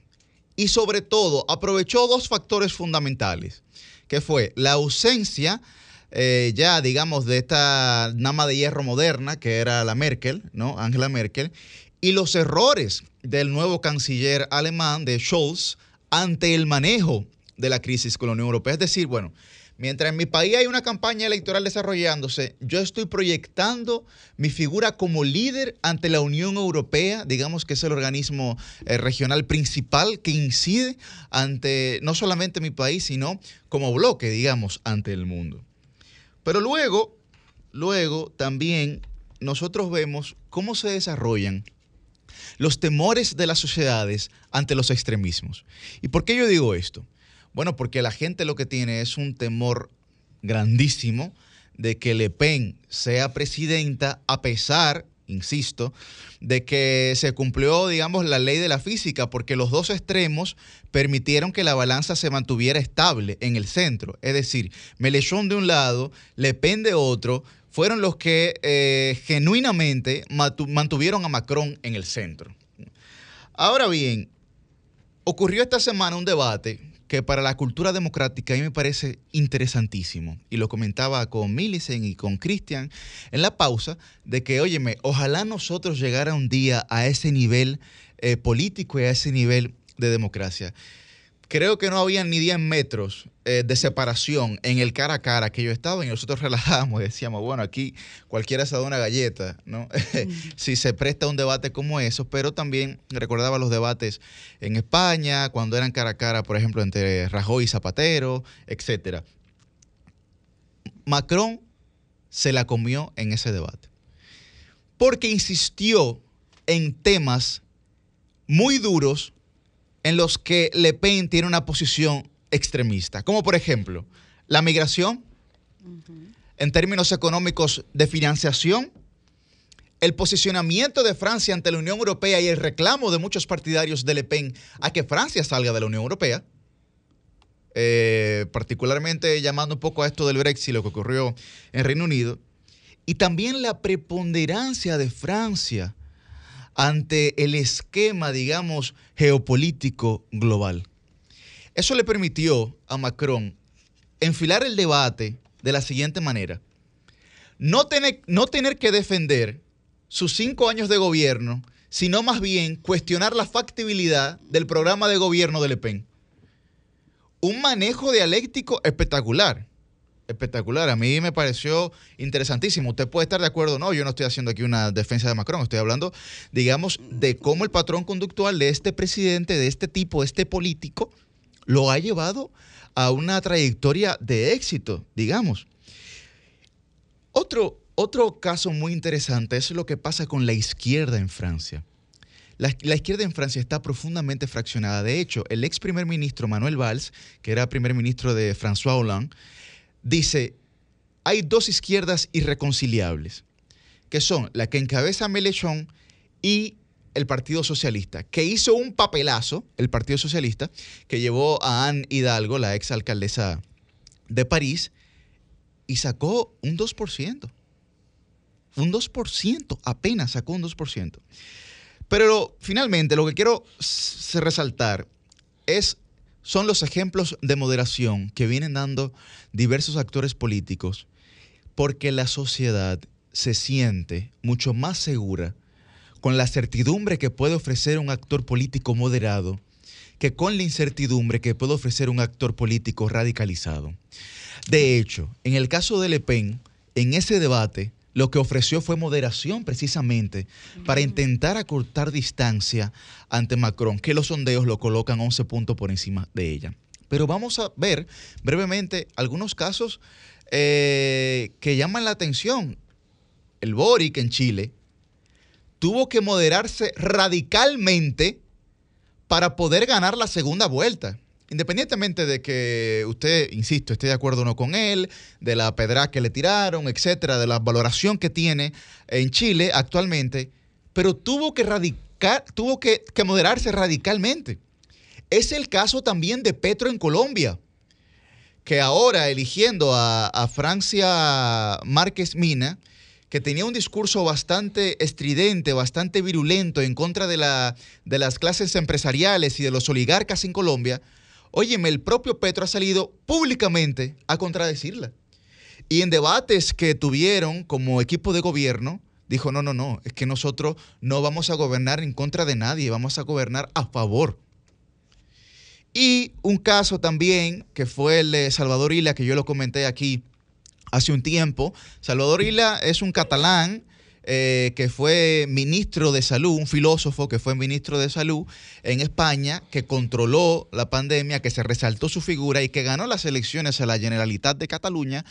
No pudo ser el presidente de la Generalitat porque allá con temas parlamentarios se necesitan una serie de mayorías que ellos no lograron conseguir, pero en términos, digamos, eh, nominales, populares, sí ganó las elecciones y se mantiene, y se mantiene como el líder. Finalmente, el caso más reciente fue el del Partido Popular en España. Sabemos que Pablo Casado ha salido eh, del Partido Popular, se celebra el Congreso del Partido Popular y gana eh, Feijó como presidente del Partido Popular. Feijó ha, ganado cuatro veces las elecciones de la comunidad eh, autonómica de Galicia y era, digamos, el varón de Galicia, uno de los dioses de Galicia. Resalto esto porque las sociedades exigirán a sus políticos cada vez más capacidad de ofrecer soluciones inmediatas a mediano y a largo plazo a los problemas cotidianos que afectan a la gente, pero además que puedan ofrecer certidumbre en términos de confianza. Lo decía en otro espacio. La confianza es lo único que cohesiona la institucionalidad, la sociedad y el mercado. Si no hay confianza, no hay nada. Ojalá que tengamos políticos y políticas que, es- que entiendan esta nueva realidad. Cambio fuera. El sol de los sábados, el sol de los sábados, el sol de los sábados, el sol de los sábados. Son 106.5. El sol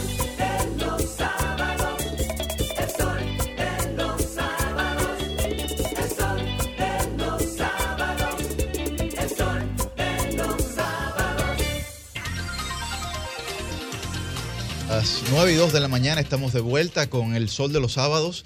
Miren, eh, se dio una situación esta semana que fue que hackearon la cuenta de YouTube de Sol FM y los comentarios, los videos, los debates se están subiendo ahora a la cuenta de RCC Media.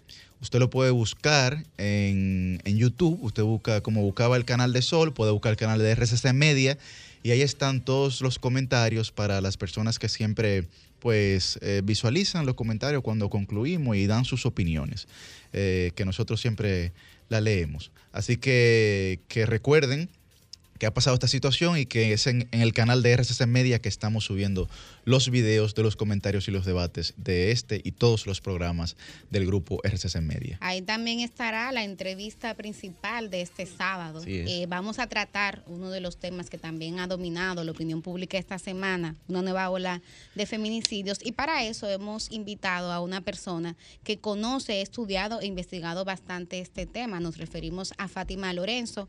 Ella actualmente es la directora ejecutiva de Participación Ciudadana, es miembro del Foro Feminista y además en el pasado fue coordinadora del Centro de Estudios de Género de INTEC y ahí también compartió bastante datos e investigaciones. muy bien. Fátima, bienvenida al Sol de los Sábados, querida. Muchísimas gracias por invitarme, tantos jóvenes. eh, Y viste que aquí somos mayoría mujeres. y mujeres, mujeres. Realmente. ¿Eso es discriminación? Eso, eso Positiva. motiva. Es muy positiva. No, atiende el 4060 hoy.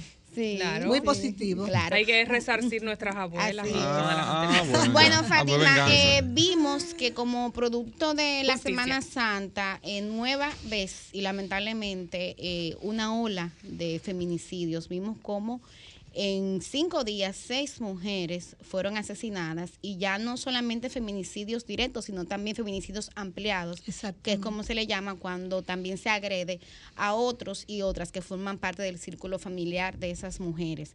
¿Cómo podemos interpretar esta ola y sobre todo qué podemos hacer para dejar de contar mujeres muertas aquí en la República Dominicana?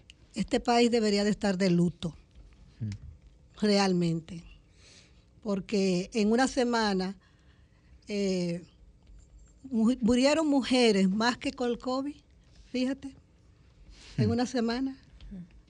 Eso es terrible. Eso lo que está planteando es el fracaso de las políticas públicas en este país o la inacción de las políticas públicas en este país. Y lo digo por lo siguiente, fíjate, nosotros tenemos muchos años discutiendo la posibilidad de tener una ley integral de violencia contra las mujeres, de crear un sistema que prevenga, sancione el tema de la violencia intrafamiliar. Y tenemos años discutiendo una ley que es un elemento uno, uno, porque la problemática de la violencia contra la mujer es una problemática a nivel nacional que debería de tener una atención particular de parte de este y de todos los gobiernos. En el 2019 estuvimos discutiendo ese proyecto de ley. Ese proyecto de ley quedó en la consultoría y ahí quedó. En esta semana la vicepresidenta dice que se va a retomar ese anteproyecto de ley porque mataron a seis mujeres. Entonces, así no es posible. Tenemos un Plan Nacional de Igualdad y de Equidad de Género que tiene un capítulo detallado con políticas, estrategias, acciones para desarrollarlas en todas las instituciones del Estado. ¿Y qué? Hace dos años el presidente en un evento muy importante en el Palacio Nacional presentó el Plan Nacional contra la Violencia. Sí, yo estuve ahí. ¿Y qué? Entonces, ¿qué es lo que está planteando la realidad? Que no hay una voluntad política para que las políticas que se definan para contra la violencia se ejecuten a través de las distintas instituciones del Estado. Que es justamente lo que hace esa ley, el- la ley que se está proponiendo. Es un sistema, Crear un crea un, conjunto sistema. de instituciones e identifica presupuesto y fondos, que eso es importante también. y sobre todo que responde a una de las problemáticas fundamentales que tiene el tema de la violencia, y es que no hay coordinación interinstitucional, que ese es uno de los principales problemas que tiene las políticas que tienen que ver con contra la ¿Y violencia. el Ministerio de la Mujer, Fátima? El Ministerio de la Mujer hace prevención, apoyo a las mujeres, hay casas de acogida, pero el ministerio es una institución, que lo que su, su cargo principal es gestionar que Ah, haya ah, una política correcto, en eso- todas las refiero. instituciones del Estado. A eso me refiero, de esa Es un trabajo gestión, digamos, de, fundamentalmente esa, de esa técnico. gestión. Eh, No, De más que, más que técnico, correcto, es de, es de gestión y coordinación en términos de gerencia. Exactamente. En el entramado de las instituciones del Estado. Esa es la función principal del ministerio. pero la está haciendo. Y lo digo porque también me gusta como ver siempre las dos realidades. Eh, la ministra de la Mujer ha dicho que el presidente Luis Abinader ha aumentado el presupuesto del Ministerio de la Mujer y lo hizo inclusive en el marco de la pandemia. Y también ha dicho que las casas de acogida han sido también aumentadas de manera significativa. Exactamente, a Entonces, 12. pero ese rol, ese rol de coordinación a la que está llamado a jugar ese ministerio, ¿se está cumpliendo? Tú sabes que el Ministerio de la Mujer siempre ha sido una especie como de cenicienta en el entramado del, del Estado. Entonces eso hay que tenerlo muy claro. Le han aumentado un presupuesto que desde hace tiempo es exiguo. Hay que ver cuál es eh, la posición en términos de, de a lo interno del ministerio como tal, para coordinar esas políticas con todas las instituciones del Estado. Sí debo decir que hay algunas instituciones que están haciendo que tienen una oficina, que tienen algunas políticas, pero eso no significa que eso sea parte transversal en las funciones de cada una de esas instituciones. Eso hay que tenerlo bastante claro. Otro elemento es que dentro de las instituciones que trabajan y que tienen obligatoriamente que ver el tema de la violencia, estamos hablando de la policía, de la Procuraduría, de Salud, Ministerio de Salud, el Ministerio de Educación, por donde venga el tema de la violencia. Cada una hace sus cosas a su manera. O sea, no hay una interconexión entre estas instituciones para que pueda esa mujer que viene con una situación de vulnerabi- vulnerabilidad muy grande, posiblemente sin recursos económicos para poder avanzar en ese proceso, y esta sea acogida en un sistema que la protege, la acompaña y está con ella hasta que salga de ese proceso. Entonces, hay un problema serio en el sistema y eso tiene que ver porque no hay una voluntad política para que esto se haga de la forma adecuada. No podemos encontrar otra razón que no sea esa. Fátima, tú que, que has estudiado tanto este tema, eh, ¿qué podemos hacer eh, en esta etapa? Porque vimos que en uno de los feminicidios que más llamó la atención, porque se perpetró ya en el caso de la suegra, eh, la suegra de la chef Raquelita García, Sí. eh, Reina Margarita se llamaba la, Sí, Reina Margarita. la- señora. Ya había una orden de alejamiento. O sea, la mujer ya había denunciado, había alertado a las autoridades y sin embargo, aún así, este eh, feminicida logró parte de su objetivo porque mató a la señora y también hirió un hijo de, De la- de- de la, la mujer. Entonces, uno se pregunta, ¿por qué, por ejemplo, aquí todavía no contamos con brazaletes o botones de pánico para que las mujeres puedan de- denunciar el, eh, cuando se sienten así, que están corriendo peligro? ¿Por qué no se incorpora el tema de, de la tecnología? Ahí se ve lo que tú señalabas de fracaso en políticas públicas, o sea, que, que falta. Claro.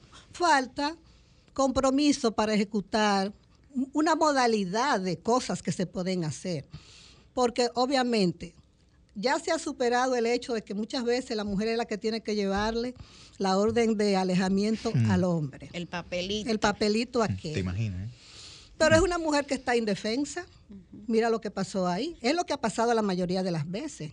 Que, que el asesino, el feminicida, puede agarrar a la mujer y matarla o a la familia. Entonces es que no hay instrumentos identificados que puedan poner en protección a esas mujeres. Ahí yo creo que la comunidad tiene que jugar un rol importante pero también tiene que sentirse que desde el Estado hay un apoyo para esas mujeres. Cuando se habla de las casas de acogida, yo digo, qué bien, pero eso es una política ya cuando hay un problema serio. Reactiva Es- y eso no es una preventiva. política reactiva. O sea, cuando a mí me dicen que hay 12 casas de acogida, yo digo, caramba, es que el problema sigue creciendo. Es que el problema no se está enfrentando. Les pregunta eso. Se, se muestra como un logro el aumento de las casas de acogida, pero en términos de política pública quiere decir que, el resulta, que ni el resultado ni el efecto de la aplicación de las políticas públicas preventivas son, son correctas, porque mientras más casas hay, más problemas hay. Y no solamente Se quiere- se eso. quiere decir, Tú ¿no? estás sacando a la mujer de su entorno, posiblemente del trabajito que tiene para mantenerse. Los niños salen de la escuela. Entonces eso no puede, no puede plantearse como una solución. Mm. Eso debe ser esa casa de una semana, de unos días, para mitigar una situación específica y luego pasar a otro, a otro proceso. Entonces realmente eh, o sea, nosotras como, como organizaciones de mujeres, como participación y como todas las instituciones, vemos que hay un fracaso, hay un fracaso de las políticas eh, contra la violencia en nuestro país. Hay mucha buena intención de parte de la ministra de la Mujer, pero con buenas intenciones no se resuelve este problema que es muy, pero muy, pero muy serio. Tenía una inquietud sobre precisamente el Ministerio de la Mujer y la falta, como usted dice, de acción de todas las instituciones que deben jugar su rol en este tema. ¿No sería o no está resultando eh, pues darle tanta eh, importancia solamente al tema de violencia dentro del Ministerio de la Mujer, eh, agravar más el problema. Es decir, a veces pensamos que el Ministerio de la Mujer lo único que tiene que hacer es trabajar con temas de violencia contra la mujer y no se le da lo que necesita en cuanto a ese tema y en cuanto a todos los otros temas que necesitaría estar abordando. Bueno, es que nosotros vivimos en una sociedad patriarcal y machista. O sea, el problema de la violencia es el reflejo de las relaciones de discriminación, de subordinación y de desbalance de poder que tenemos en la sociedad. Ahora hay un grupo negando todo eso, que eso no existe. Sí, Y así. que, y que la mujer tiene privilegios. Que sepa, sí, exacto. Bueno, eh, hay muchas corrientes dentro de lo que es, eh, y hay mujeres que son privilegiadas, y también hay mujeres que son esclavas de una educación que le plantea que ellas vinieron a, a desarrollar un rol específico en la sociedad, a ser buena madre, esposa, y se sienten bien con ese rol. Perfecto, usted tiene derecho a eso. Ahora bien, los tiempos han dicho, la sociedad, la evolución, que las mujeres tienen tanta competencia como los hombres para jugar cualquier rol. Y todas deberían de tener esa oportunidad. Y el, y el, el aumento de la violencia lo que está diciendo es justamente ese, ese quiebre que hay en las relaciones entre hombres y mujeres, en la que los hombres no han entendido que no, que no, que las mujeres, usted cuando se casa con una mujer y paga, no sé cuánto se paga ahora, eh, usted no compró una cosa, es una persona con la que usted va a desarrollar una vida y va a tratar de crear una familia o tener una relación o lo, o lo que sea. Y son exparejas. Muchos de estos casos Sí. recientes, y como hemos visto históricamente, son las exparejas que matan a la mujer cuando ya la mujer no quiere estar con ellos. Efectivamente, hay, hay muchas, Fátima, distorsiones también conceptuales con este tema del feminicidio, del feminismo, etcétera, que yo creo que también es importante aclararle a la gente desde un punto de vista académico como usted, eh, como experta. Primero, ¿el feminicidio ocurre simplemente porque el hombre mata a una mujer por el hecho de ser mujer? ¿O se dan otras condiciones, digamos, dentro de esa relación que explican esa acción?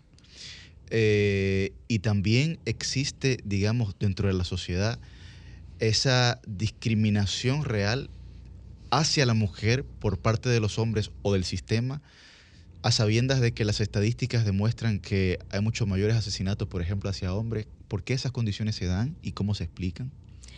Bueno, vivimos en una sociedad que promueve el machismo, en una sociedad patriarcal.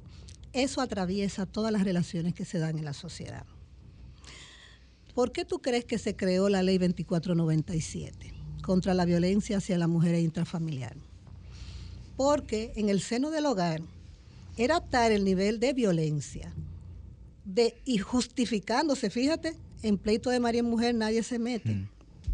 Eso lo dice la comunidad y lo dicen aún. Entonces eso justifica un nivel de violencia al interior de la familia y de la relación de la familia, que hubo que crear una ley que tipifica el tema de la violencia. ¿Qué es lo que está indicando esa ley? Que tenemos una sociedad donde los hombres creen que cuando están en una relación tienen una propiedad, adquieren una propiedad. Objetivizan, digamos, un Obje- obje- un objeto. Cosifican. Lo que es esa relación. Y por eso tenemos esa ley. No, no, no es así. Entonces, eso refleja un, un, digamos, un pensar de la sociedad que tenemos que romper. No es cierto que la mujer es propiedad del hombre. Por eso vemos que a nivel de la educación, por ejemplo, las mujeres tienen los mayores niveles de profesionalización, pero sin embargo, cuando vamos al, al tema laboral, las mujeres siguen estando en los peores, pre- en los, eh, en los pre- eh, peores trabajos, ganando salarios menores que los hombres por el mismo nivel profesional y en condiciones diferentes. Eso es lo que habla de un techo de cristal. Eso se le llama techo de cristal. ¿Por qué? Porque tú tienes el nivel de profesionalización, pero hay algo que te impide que tú puedas llegar mucho más allá en términos de lo que son tus capacidades profesionales. Y eso se da en toda la relación de la sociedad. Eso tú no lo estás eh, midiendo, porque eso es parte de la relación, eso está normalizado. Y por eso la educación es tan importante para cambiar esa forma de pensar socialmente. Y por eso la lucha que hay, porque tengamos educación eh, en género, a, a nivel de la educación. Por eso hay tanta resistencia de que esto llegue a, la- a las escuelas, de que los niños y las niñas aprendan a pensar de manera diferente, aprendan a relacionarse de manera diferente y entender que esa persona que está a su lado, esa chica que está a su lado, es una persona igual que él y que tiene los mismos derechos. Sin embargo, nosotros se promueve en las escuelas, ese mismo patrón de discriminación se promueve en las escuelas. Tuve los libros de texto, que tú le enseñas al niño, que tú le enseñas a la niña. A la niña tú le enseñas a ser la enfermera, a ser la secretaria, todavía eso está en los libros de texto. ¿Qué tú le enseñas al niño? Es el, que, es el que se sube en el avión, el que está en el tractor, es el médico. Entonces tú vas creando. Nosotros nos compran juegos de cocina y, y Nos para entrenan. cuidar, claro. Y maquillaje. Nos entrenan. Juego de cocina. Nos entrenan a que tenemos que estar bellas, a que tenemos que cuidarnos, a que tenemos que estar pendientes. Y no que eso sea malo. Es que eso no puede ser lo principal. Ni lo único. Ni lo único. Fátima, viendo eh, últimamente estos casos de feminicidios ampliados y, y ya veíamos lo de Raquelita y la muerte de, de su madre y la agresión a su hijo, encontramos, eh, rememorando eh, otros casos iguales, lo que hombres pues han cobrado la vida de otros familiares de, de la víctima inicial. ¿Han encontrado ustedes hallazgos o tienen algunos datos de qué puede incidir en el caso de estos hombres que llevan el feminicidio más allá de su expareja o su pareja? es esa misma eh, falta de control. Porque muchas veces esto no ha sido un análisis que sea, esos son análisis como que uno hace. ¿Cómo tú controlas a, a esa mujer si tú no lo puedes hacer por ella misma? Controlando a sus hijos, Su círculo su familiar. círculo familiar, o sea, el círculo que le, que le importa a esa mujer. Tú puedes controlarla a ella a través de controlar a ese círculo. Por eso ya cuando el- los niveles de desesperación mental de estos hombres, como ya no puede controlar a la mujer, lo hace a través de los hijos o de la familia. Darte por donde más te duela. Y algo que decir sobre el hecho de que siempre agredan otras mujeres del entorno familiar, porque nunca hemos visto que van por el papá o por los hermanos. ¿Ustedes se han fijado que siempre van por otras Claro. mujeres? En el caso de la de Boca ¿Se Chica salió el del hermano caso en diciendo el que trancaron "Hay a varias? hombres en esta familia". Una vecina, una hermana, una sobrina. Claro. Siempre van por más mujeres, Fátima. No por. Aunque, aunque en este caso al, al hijo de... Sí, claro. También la Pero se trata de niños y de adolescentes. Pero nunca van por el padre o por los hermanos. Claro, hay, hay casos, pero pocas. Hay casos, Po- muy, muy pocos. pocos. Es que ese es tu par, ¿entiendes? Porque hay un reconocimiento mascul- de la masculinidad.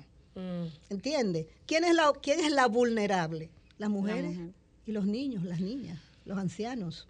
Eso tiene todo un, un pensamiento social donde el hombre que siempre se ha construido, porque hay que decirlo, o sea, esta sociedad Claro, construye hombres y mujeres para este sistema patriarcal, nos crea una identidad desde niños, o sea, desde antes de nacer. Ya nosotros vamos articulando qué es lo de la niña, qué es lo del niño, Sí, y así va socialmente por todas partes. Los hombres no lloran, Eh, hable como un hombre y así Y, Fátima, y el el- niño en la el- calle hasta las 10 y la muchachita a las 8 recogida. Fátima, el tema de la- el tratamiento distinto que hay a la violencia cuando es de mujer hacia hombre y de hombre hacia mujer.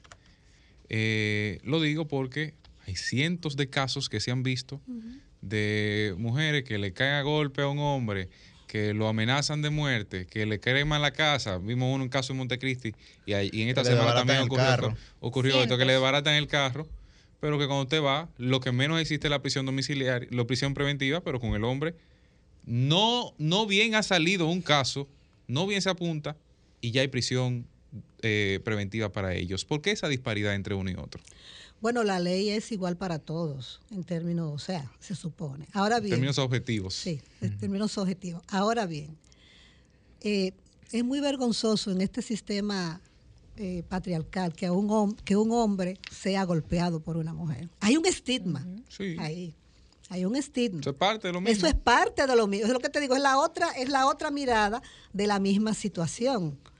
Entonces, cuando un hombre ya va y, y- y- y pone la, la- la denuncia es porque está desesperado a pesar de la vergüenza y de la presión social que eso le pueda traer. Posiblemente, porque yo no estoy diciendo, hay mujeres violentas también. O sea, Y esta sociedad y machista, esta sociedad es O eminentemente violenta. No es lo mismo en feminismo sus que relaciones. Pero machismo en no puede ser general. exclusivamente negativo, hay un pensamiento. va- Pero vamos a escuchar a Fátima. Sí, entonces vivimos en una sociedad que promueve la violencia como forma de relacionamiento. Mm. Entonces son de las cosas que también nosotros tenemos que... que- Pero, pero, pero eh, perdón, Milicen, hay un tratamiento, ese tratamiento dispar puede romperse. ¿Qué ha faltado también para que se rompa? Porque bien es cierto que los casos registrados son menos en los hombres, evidentemente, pero el resultado es abismal en términos de la persecución y el, y el, y el proceso que Ah, se lleva eh, hasta que se lleva a juicio. ¿Es proporcional hasta- a los casos que hay? Bueno, No, pero en, no, pero Semana siquiera, Santa también que siquiera. ocurrieron, y en otro espacio le comentaba a Milicia en mi comentario del lunes, en otro espacio hablé de los feminicidios.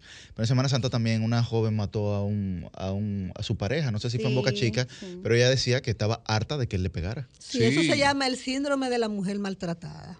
Claro. Y Eh, Fátima, eh, dos cosas. Primero, parte de este fracaso de las políticas públicas no es que nos hemos centrado mucho en trabajar a las mujeres y no a los hombres. Lo digo porque cuando uno analiza eh, los datos, periodismo de datos, uno ve que las mujeres se están denunciando.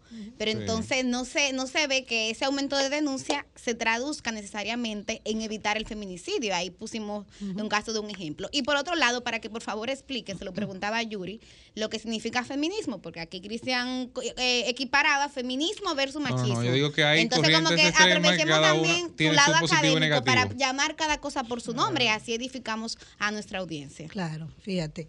El feminismo es una, es una corriente que salió en la década de los 70, cuando mujeres querían ver por qué en nuestras sociedades, a pesar de la evolución de la sociedad, las mujeres seguían estando en una condición de subvaloración frente a lo que era lo masculino. ¿Eh? Y empezaba a descubrirse qué era lo que ocurría en las relaciones entre hombres y mujeres, que el tema de esa diferencia entre hombres y mujeres era persistente en los diferentes estadios del desarrollo de la humanidad.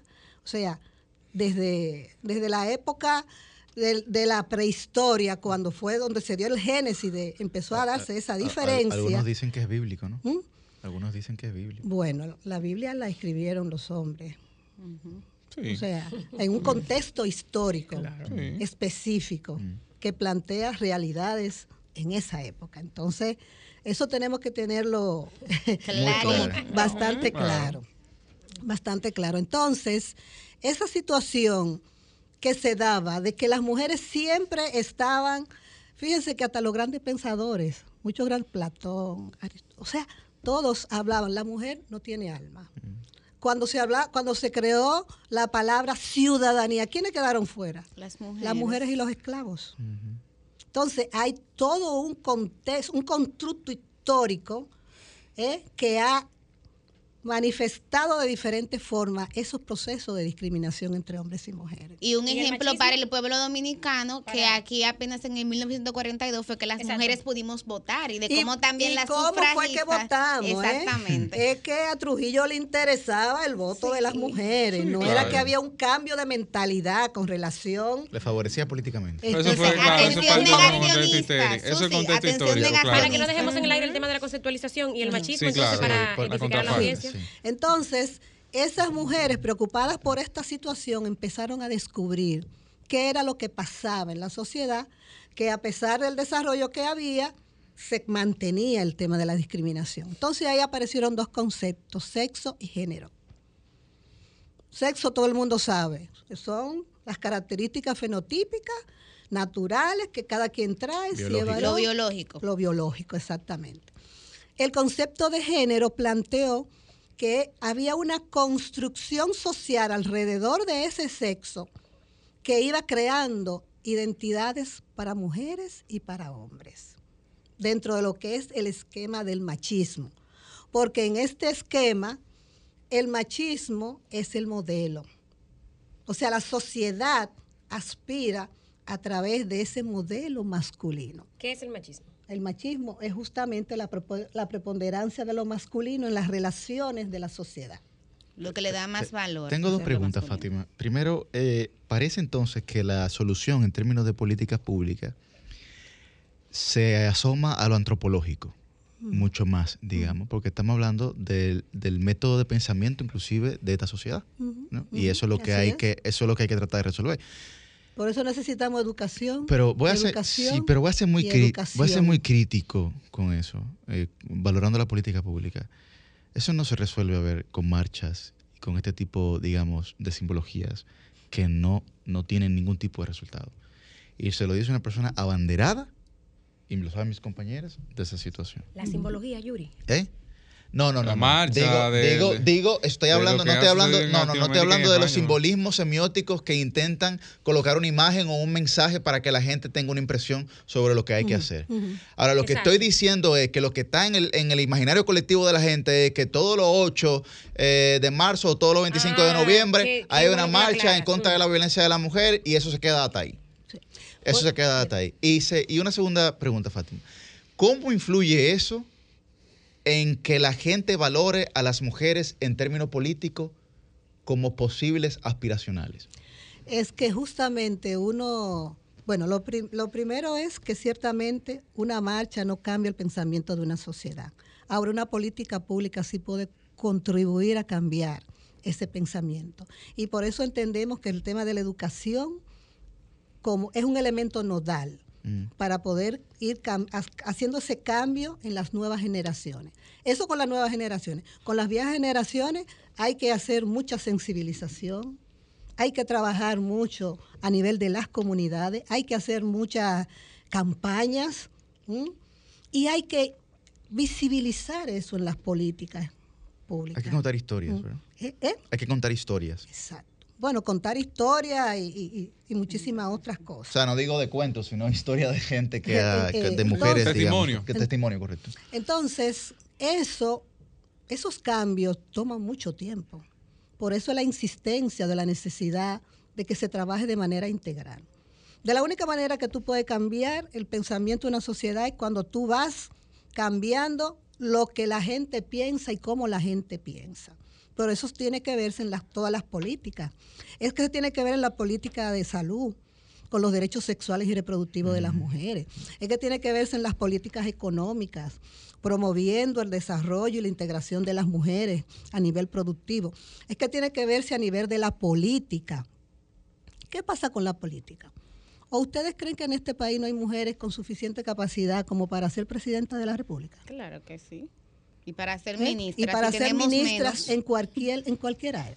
Ahora bien, fíjate cómo impacta el tema del machismo y cómo eso afecta el tema de la representación política de las mujeres. Las mujeres no huelen a poder.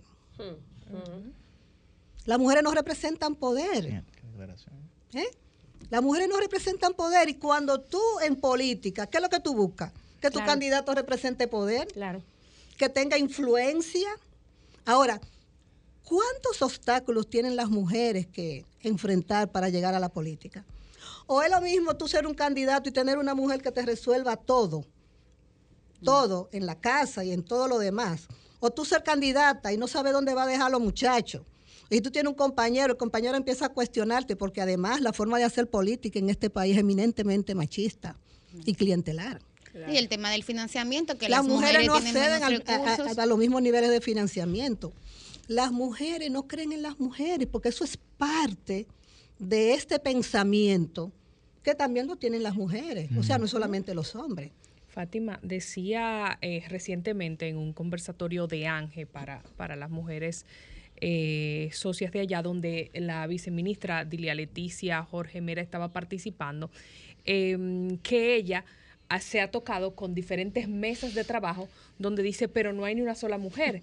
Y eh, los, eh, los hombres que decidían quiénes iban a estar en la mesa, les decían, es que no hay mujeres en ese tema. Y ella le un decía, cuento fuera del aire. dame un día que se las voy a buscar. Y llegó con un listado de una cantidad de mujeres capacitadas para estar en esa mesa y ella decía, es que como se juntan entre ellos, no las ven y no saben cuáles son las eh, mujeres que están en la capacidad de estar en esos temas y si no hay esa visión, pues todas las políticas públicas van a seguir dejando fuera a las mujeres. Y hay un aspecto importante. Fíjate, El presidente de la República en su programa de gobierno habló mucho del tema de género. Cuando formó su gabinete, ¿qué pasó? Para atrás, vamos para atrás. Peor que El antes. tema es que los accesos puestos es ¿Qué fundamentalmente por el trabajo de, de- en campaña. Pero ese Lamentable parte- o ese- afortunadamente, no sé, eso estaba supuesto no al criterio. Pero- pero esa- esa- Sí, exacto, pero en yo- posiciones, yo- las que yo- trabajaron toditas en posiciones. No, pero yo iba a decir, o sea, yo creo que, que hay Porque eso, suficiente. eso- eso es una decisión política. Fíjate con el tema de las tres causales, cómo se ha retrocedido. Cuando fue un compromiso de partido. Por escrito en el programa de campaña. Eso fue un compromiso de partido. Ah, no, donde dije Diego y no sé qué, y da la vuelta y ahí, ahí se quedó. ¿Mm? ¿Y dónde está eso? Pero para préstamos y otros temas muy controversiales también, sí se logra un consenso. Y eso se refleja en la cantidad de diputadas, en la cantidad de senadoras, en la cantidad de regidores, en la cantidad de alcaldesas, todo eso, porque es que eh, a nivel de la política las mujeres no huelen a poder. Por ejemplo, yo he visto críticas de, de los grupos que favorecen las tres causales, por ejemplo, a diputadas que favorecen la no aprobación de las tres causales. Y digo yo, ¿tiene la mujer, no tiene la mujer derecho a estar incluso en desacuerdo con ese propio pensamiento? Eh, tienen todo el derecho de estar en desacuerdo. Ahora, lo que no pueden poner en una ley es imponer su pensamiento.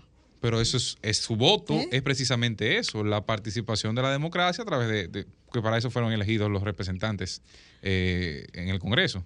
Fíjate, lo que la discusión que hay con el tema de, de las tres causales en el Código Penal no es, es que la mujer tenga la libertad de, de decidir. Si tú quieres llevar tu embarazo y, y- y- y si te mueres, te moriste, esa es tu decisión, pero eso lo decidiste tú. Y sobre todo Ahora, tú- esa decisión tú no me la puedes imponer a mí, que tengo tres muchachos y que yo quiero vivir, o no tengo ningún muchacho, pero yo quiero hacer muchas otras cosas en la vida. Además, yo soy, yo soy, yo tengo derecho a, de- a- a defender mi vida. Ahora tú no me puedes imponer por un código que yo tengo que morirme o que yo tengo que ponerme en una situación de extrema eh, eh, cuidado porque una ley lo dice. Para que el médico decida si entonces usted va a vivir o no. Exactamente. Entonces, esa es la discusión al final en, en- en lo del Código Penal. ¿eh? Es un tema de derecho, de decisión sobre tu cuerpo, sobre tu vida, que el Estado no le quiere reconocer a las mujeres como Y ciudadanas. sobre un tercero también. ¿Cómo? Y sobre un tercero también. Bueno, lo que pasa es que ese tercero en muchos casos es un tercero no viable, como dice la tercera Así causal, me- que está así- científicamente demostrado 24. que es un feto no viable. Pero Pero, son excepciones. Sí, Las políticas sí. públicas no se pueden tomar Sí. en función de las excepciones, Wow. compañero. Tienen que ser Está en bien, función de los datos claro. y las generalidades. Claro. Fátima Lorenzo, Mucha- muchas gracias, excelente académica, directora 24 ejecutiva de contando. participación ciudadana, pasada coordinadora del Centro de Estudios de Género del INTET y también activista del Foro Feminista. Excelente entrevista, Este tipo, Fátima. este Qué tipo- gusto tenerte sí, aquí. Este tipo de debate mil dicen Fátima, hay que, hay que, hay que ampliarlos, hay que, hay Cuando que. Hay que seguir educando. En el marco, en el marco del respeto, porque a, pesar de que uno haga preguntas desafiantes, digamos, en algún sentido, en el marco del respeto, yo creo que también a la gente se le genera mucha más conciencia Sí. sobre ese tipo de temas. Así es. Cambio Gracias, fuera, de los sábados, el sol de los sábados, el sol de los sábados, el sol de los sábados. De los sábados, el sol de los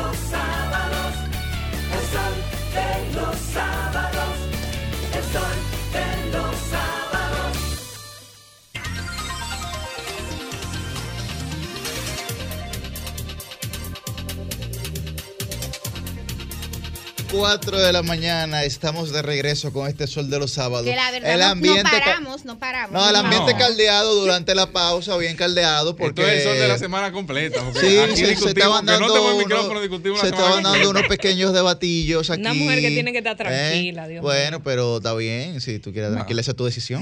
No, ¿Eh? que es tu debiera estar ¿Cómo es? tranquila. ¿Cómo es, Por, Cristian? por ese? mi sobrino me callaré. Ah, Debiera estar tranquila, Bueno. pero aquí peleando con Cristian no Es- está con nosotros en la vía telefónica el doctor Héctor Balcácer, infectólogo, que hablará con nosotros sobre el manejo de lo comúnmente llamado como sarna en nuestro país y este escabiosis. correcto y este brote que ha surgido nueva vez. Buen día, doctor. Muy buenos días, gracias por la invitación y discúlpenme si se escucha un poquitito retrasado, que es que estamos en Portugal participando en el Congreso Europeo de Microbiología e Infectología. Muy bien, doctor. Allá no es Quisiera- sana, doctor, Quisiéramos, quisiéramos estar acompañándolo a usted en Portugal. Eh, en cualquier conmigo, no hay problema. en cualquier parte que se encuentre. Doctor, eh, esta situación, este rebrote, hay preocupación eh, dentro de la ciudadanía por esta sarna.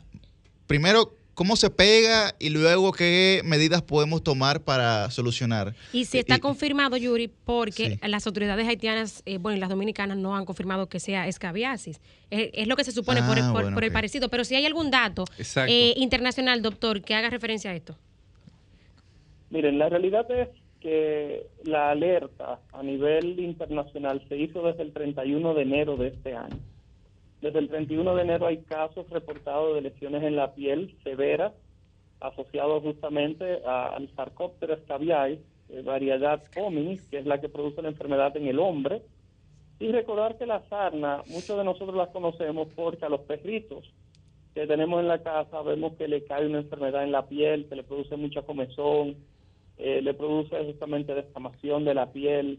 Y lo llevamos al médico y nos dicen justamente que el perrito tiene sarna. Vemos un perrito en la calle y todo el mundo dice, mira, tiene sarna. La realidad es que este tipo de proceso es un parásito eh, bastante grandecito. Se supone que a simple vista pudiéramos quizá observarlo, independientemente de que en ocasiones muy pequeñitos necesita el uso del microscopio. Pero la realidad es que las manifestaciones de este proceso, más que nada, es escosor, o sea, mucha picazón y lesiones que se producen principalmente por el rascado. Por eso observamos que cuando un médico evalúa a alguien para ver si tiene sarna o no, evalúa generalmente la barriga y observa unas líneas que es a través de la cual se mueve justamente el microorganismo mientras va desobando, mientras va justamente comiendo y va botando los huevecillos o defecando, ya que la producción justamente de las heces de ese microorganismo produce comezón y la gente se rasca. Los lugares principales donde se ve es alrededor del ombligo y entre los dedos, principalmente en las manos. Pero recordar que los pacientes con problemas del sistema inmunológico puede presentarse manifestaciones severas y las personas pueden presentar formas diseminadas llenas justamente de, eh, de en todo el cuerpo y es tanto así que se conoce como sarna noruega en algunos casos. Recordar que Haití es uno de los países de América Latina con mayor cantidad de casos de VIH. Entonces, en cualquier lugar donde existe inmunocompromiso, sabemos que pueden aparecer formas graves de lo que es la escabiasis. Eh, a nivel internacional, el llamado se ha hecho justamente a casos de escabiasis. La República Dominicana y las autoridades de salud pública han sido bastante claras de que no tenemos ningún tipo de brote, por lo menos evidente, o que haya sido reportado a los diferentes estamentos del Ministerio de Salud Pública. Sin embargo, se mantiene siempre la observación por si los casos aparecieran. Bueno, muchísimas, muchísimas gracias, doctor. Eso quiere decir que, que por ahora el que tenga una comezón o una picazón no, no se trata de esto, ¿no? O pudiera no Mira, tratarse lo de que esto. pasa es lo siguiente. Lo que pasa es que recuerda que la realidad es que en República Dominicana hay escabiasis eh, todo el año. De forma permanente, digamos. recordar, claro, porque la realidad es que se ha querido, quizás, que era lo que te estaba diciendo, eh, hacer algo un poquitito mayor de lo que uno entiende que se observa siempre. Fíjense que el Instituto Dermatológico proyecta entre 10.000 y 14.000 casos de escabiasis que atienden todos los años. O sea que no es una enfermedad rara en nuestro territorio. Recordar que sí sabemos que se transmite de persona a persona y que también se puede transmitir a través de la ropa y sobre todo a través de lo que es la ropa de la cama. Estamos hablando de sábanas, colchones. Por eso, uno de los riesgos de adquirir sarna o escabiasis es justamente visitar lugares donde las camas son compartidas. Por eso los hoteles y los moteles se convierten en lugares de transmisión de la escabiasis con cierta las regularidad. Por eso estamos por eso estamos hablando de que en muchos sitios le van a decir que hay que hervir las sábanas, hervirlas frazadas Y no te- y tratar de las ropas que vamos a utilizar o hervirla o pasar una plancha caliente para tratar justamente de matar el microorganismo. Doctor. Eh, en muchos casos hay que decir que eso es tratable, la, la ivermectina que aquí se bebió por pipa durante el proceso del coronavirus es un tratamiento efectivo contra la sarna, pero el problema es que hay que tratar de identificar a todas las personas en el hogar para darle tratamiento. Antes se utilizaba una loción que todos ustedes conocían porque se la pusieron algunos para los piojos, que era la loción Cuel, que era una loción que tenía un medicamento que se llama hexacloruro de gammabenceno, pero es un medicamento que puede ser tóxico. Y hoy en día se utiliza una cremita que se llama permetrina, que la venden en champú, en jabón, en crema, para tratar justamente de disminuir los efectos neurológicos del hexacloruro de gammabenceno. Doctor, herramientas, digamos, básicas, porque usted hablaba del tema del, de hervir el agua, de que la plancha. No, la ropa, la ropa. La ropa, la perdón. ropa. Eh, el tema de la de la de la utilización del sol, sobre todo en una ciudad que se ha convertido en una ciudad de apartamentos, todo reside más, que se, a veces se dificulta eh, el tender al sol la ropa, puede servir en alguna medida para atacar esto y en estos días de lluvia también ha estado un poco complejo, imagino que los, los amigos de las cabañas eh, se le ha complicado un poco también hacer lo propio. ¿Pudiera eso afectar eh, o beneficiar, mejor dicho, en alguna medida? Si- Siento preocupación en sus palabras. Mire,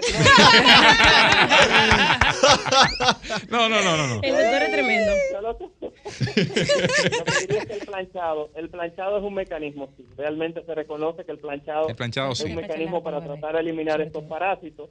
Las secadoras con un calor importante, no esas secadoras que utilizamos en el hogar, que la ropa sale húmeda, sino que estamos hablando de que la ropa De la que sale salen secas. Exactamente, muy, muy caliente. Recordar que también puede ser capaz de eliminar el microorganismo. Por tal razón hay muchas medidas. Lo que pasa es que debemos reconocer que el sistema sanitario de Haití no es el mismo sistema sanitario de la República Dominicana. Las medidas de prevención, así como las medidas de acción, todos sabemos que no es similar. Debemos reconocer que, por ejemplo, el cólera en Haití se habla de que tuvo cerca de 100.000 víctimas. En la República Dominicana, si tuvimos 300 o 400, fueron muchas personas que perdieron la vida. O sea que estamos hablando de que, en realidad, en la respuesta sanitaria, en ambos lados de la isla, es un contraste eh, importante. O sea que yo creo que no hay muchas cosas que temer, sí hay que mantenerse eh, atentos a si ocurriera algún tipo de brote, de algún proceso fuera de lo habitual, pero creo que contamos con las herramientas en nuestro país para poder identificar y sobre todo tratar si realmente se tratase de escabiasis, que es lo que la prensa y sobre todo los medios tienden a estar en este momento resaltando como el agente causal o el agente etiológico. ¿Cómo lo sabemos, doctor? ¿Qué síntoma o síntomas puntuales sabemos eh, que deben llevarnos al médico porque es una raquiña diferente en buen dominicano? No, lo que pasa era lo que te decía, recordar que la sarna tiende a producir como caminitos, sobre todo en el abdomen, alrededor del ombligo, en las manos, y es unas lesiones que generalmente tienden a picar más en la noche, tienden a ser más frecuentes a comezón en la noche, y que no se quita con las cremas convencionales, porque hay que utilizar, repito, medicamentos para matar el parásito. Eh, ante cualquier duda, simplemente visitar al médico, porque te repito, es un tratamiento bastante sencillo que puede ser de cremas, de champú, o puede ser Ok. simplemente medicamentos tomados como la ivermectina, como estábamos diciendo. Repito, no es nada que se complique a menos que la persona no tenga alguna deficiencia de su sistema inmunológico, donde las formas diseminadas tienden a primar y tienden a generar preocupación. Bueno, doctor, muchísimas gracias. Éxitos en, en, en Portugal. ¿En qué parte Lisboa, está? Lisboa, sí. En Lisboa. Lisboa, Cómase, cómase un buen bacalao ahí. Y para la próxima que nos Mira, invite. de verdad que estoy es- estoy muy gratamente sorprendido con las personas de Portugal. Realmente no es la primera vez que venimos y de verdad que es la ciudad muy limpia, la comida excelente y barata Sí. comparada con el resto de. Sí, sí. Bueno, doctor, lo esperamos aquí próximamente a ver si nos trae un cariñito, ¿verdad? De allá de, de Portugal. un, un- un abrazo, doctor. está abrazo, doctor. que no se preocupe, cuídense mucho. Cero Bueno, preocupación. eh, La queríamos, preguntita. Queríamos coger llamadas, pero ya estamos sobre el tiempo. No sé si Cristian tiene alguna pregunta. No, no, hoy como que... Te quitan lo que tiene Eh, preocupación. Yo lo que estoy pensando es... ¿En ¿Cómo que vamos a calentar la ropa? Tendré que usar un spray como en los tiempos del COVID. Cambio No, fue. yo no- Ay, ay, ay. Yo tengo ¿Tiene una- otra? no, no, no, no. Yo, yo creo que la preocupación de Cristian, aparte de esa, es si lo van, ¿Aparte de cuál? aparte de esa de- del spray, es si lo van a poner a filmar que tienen que ser cuatro días por lo menos a la semana. ¡Ay,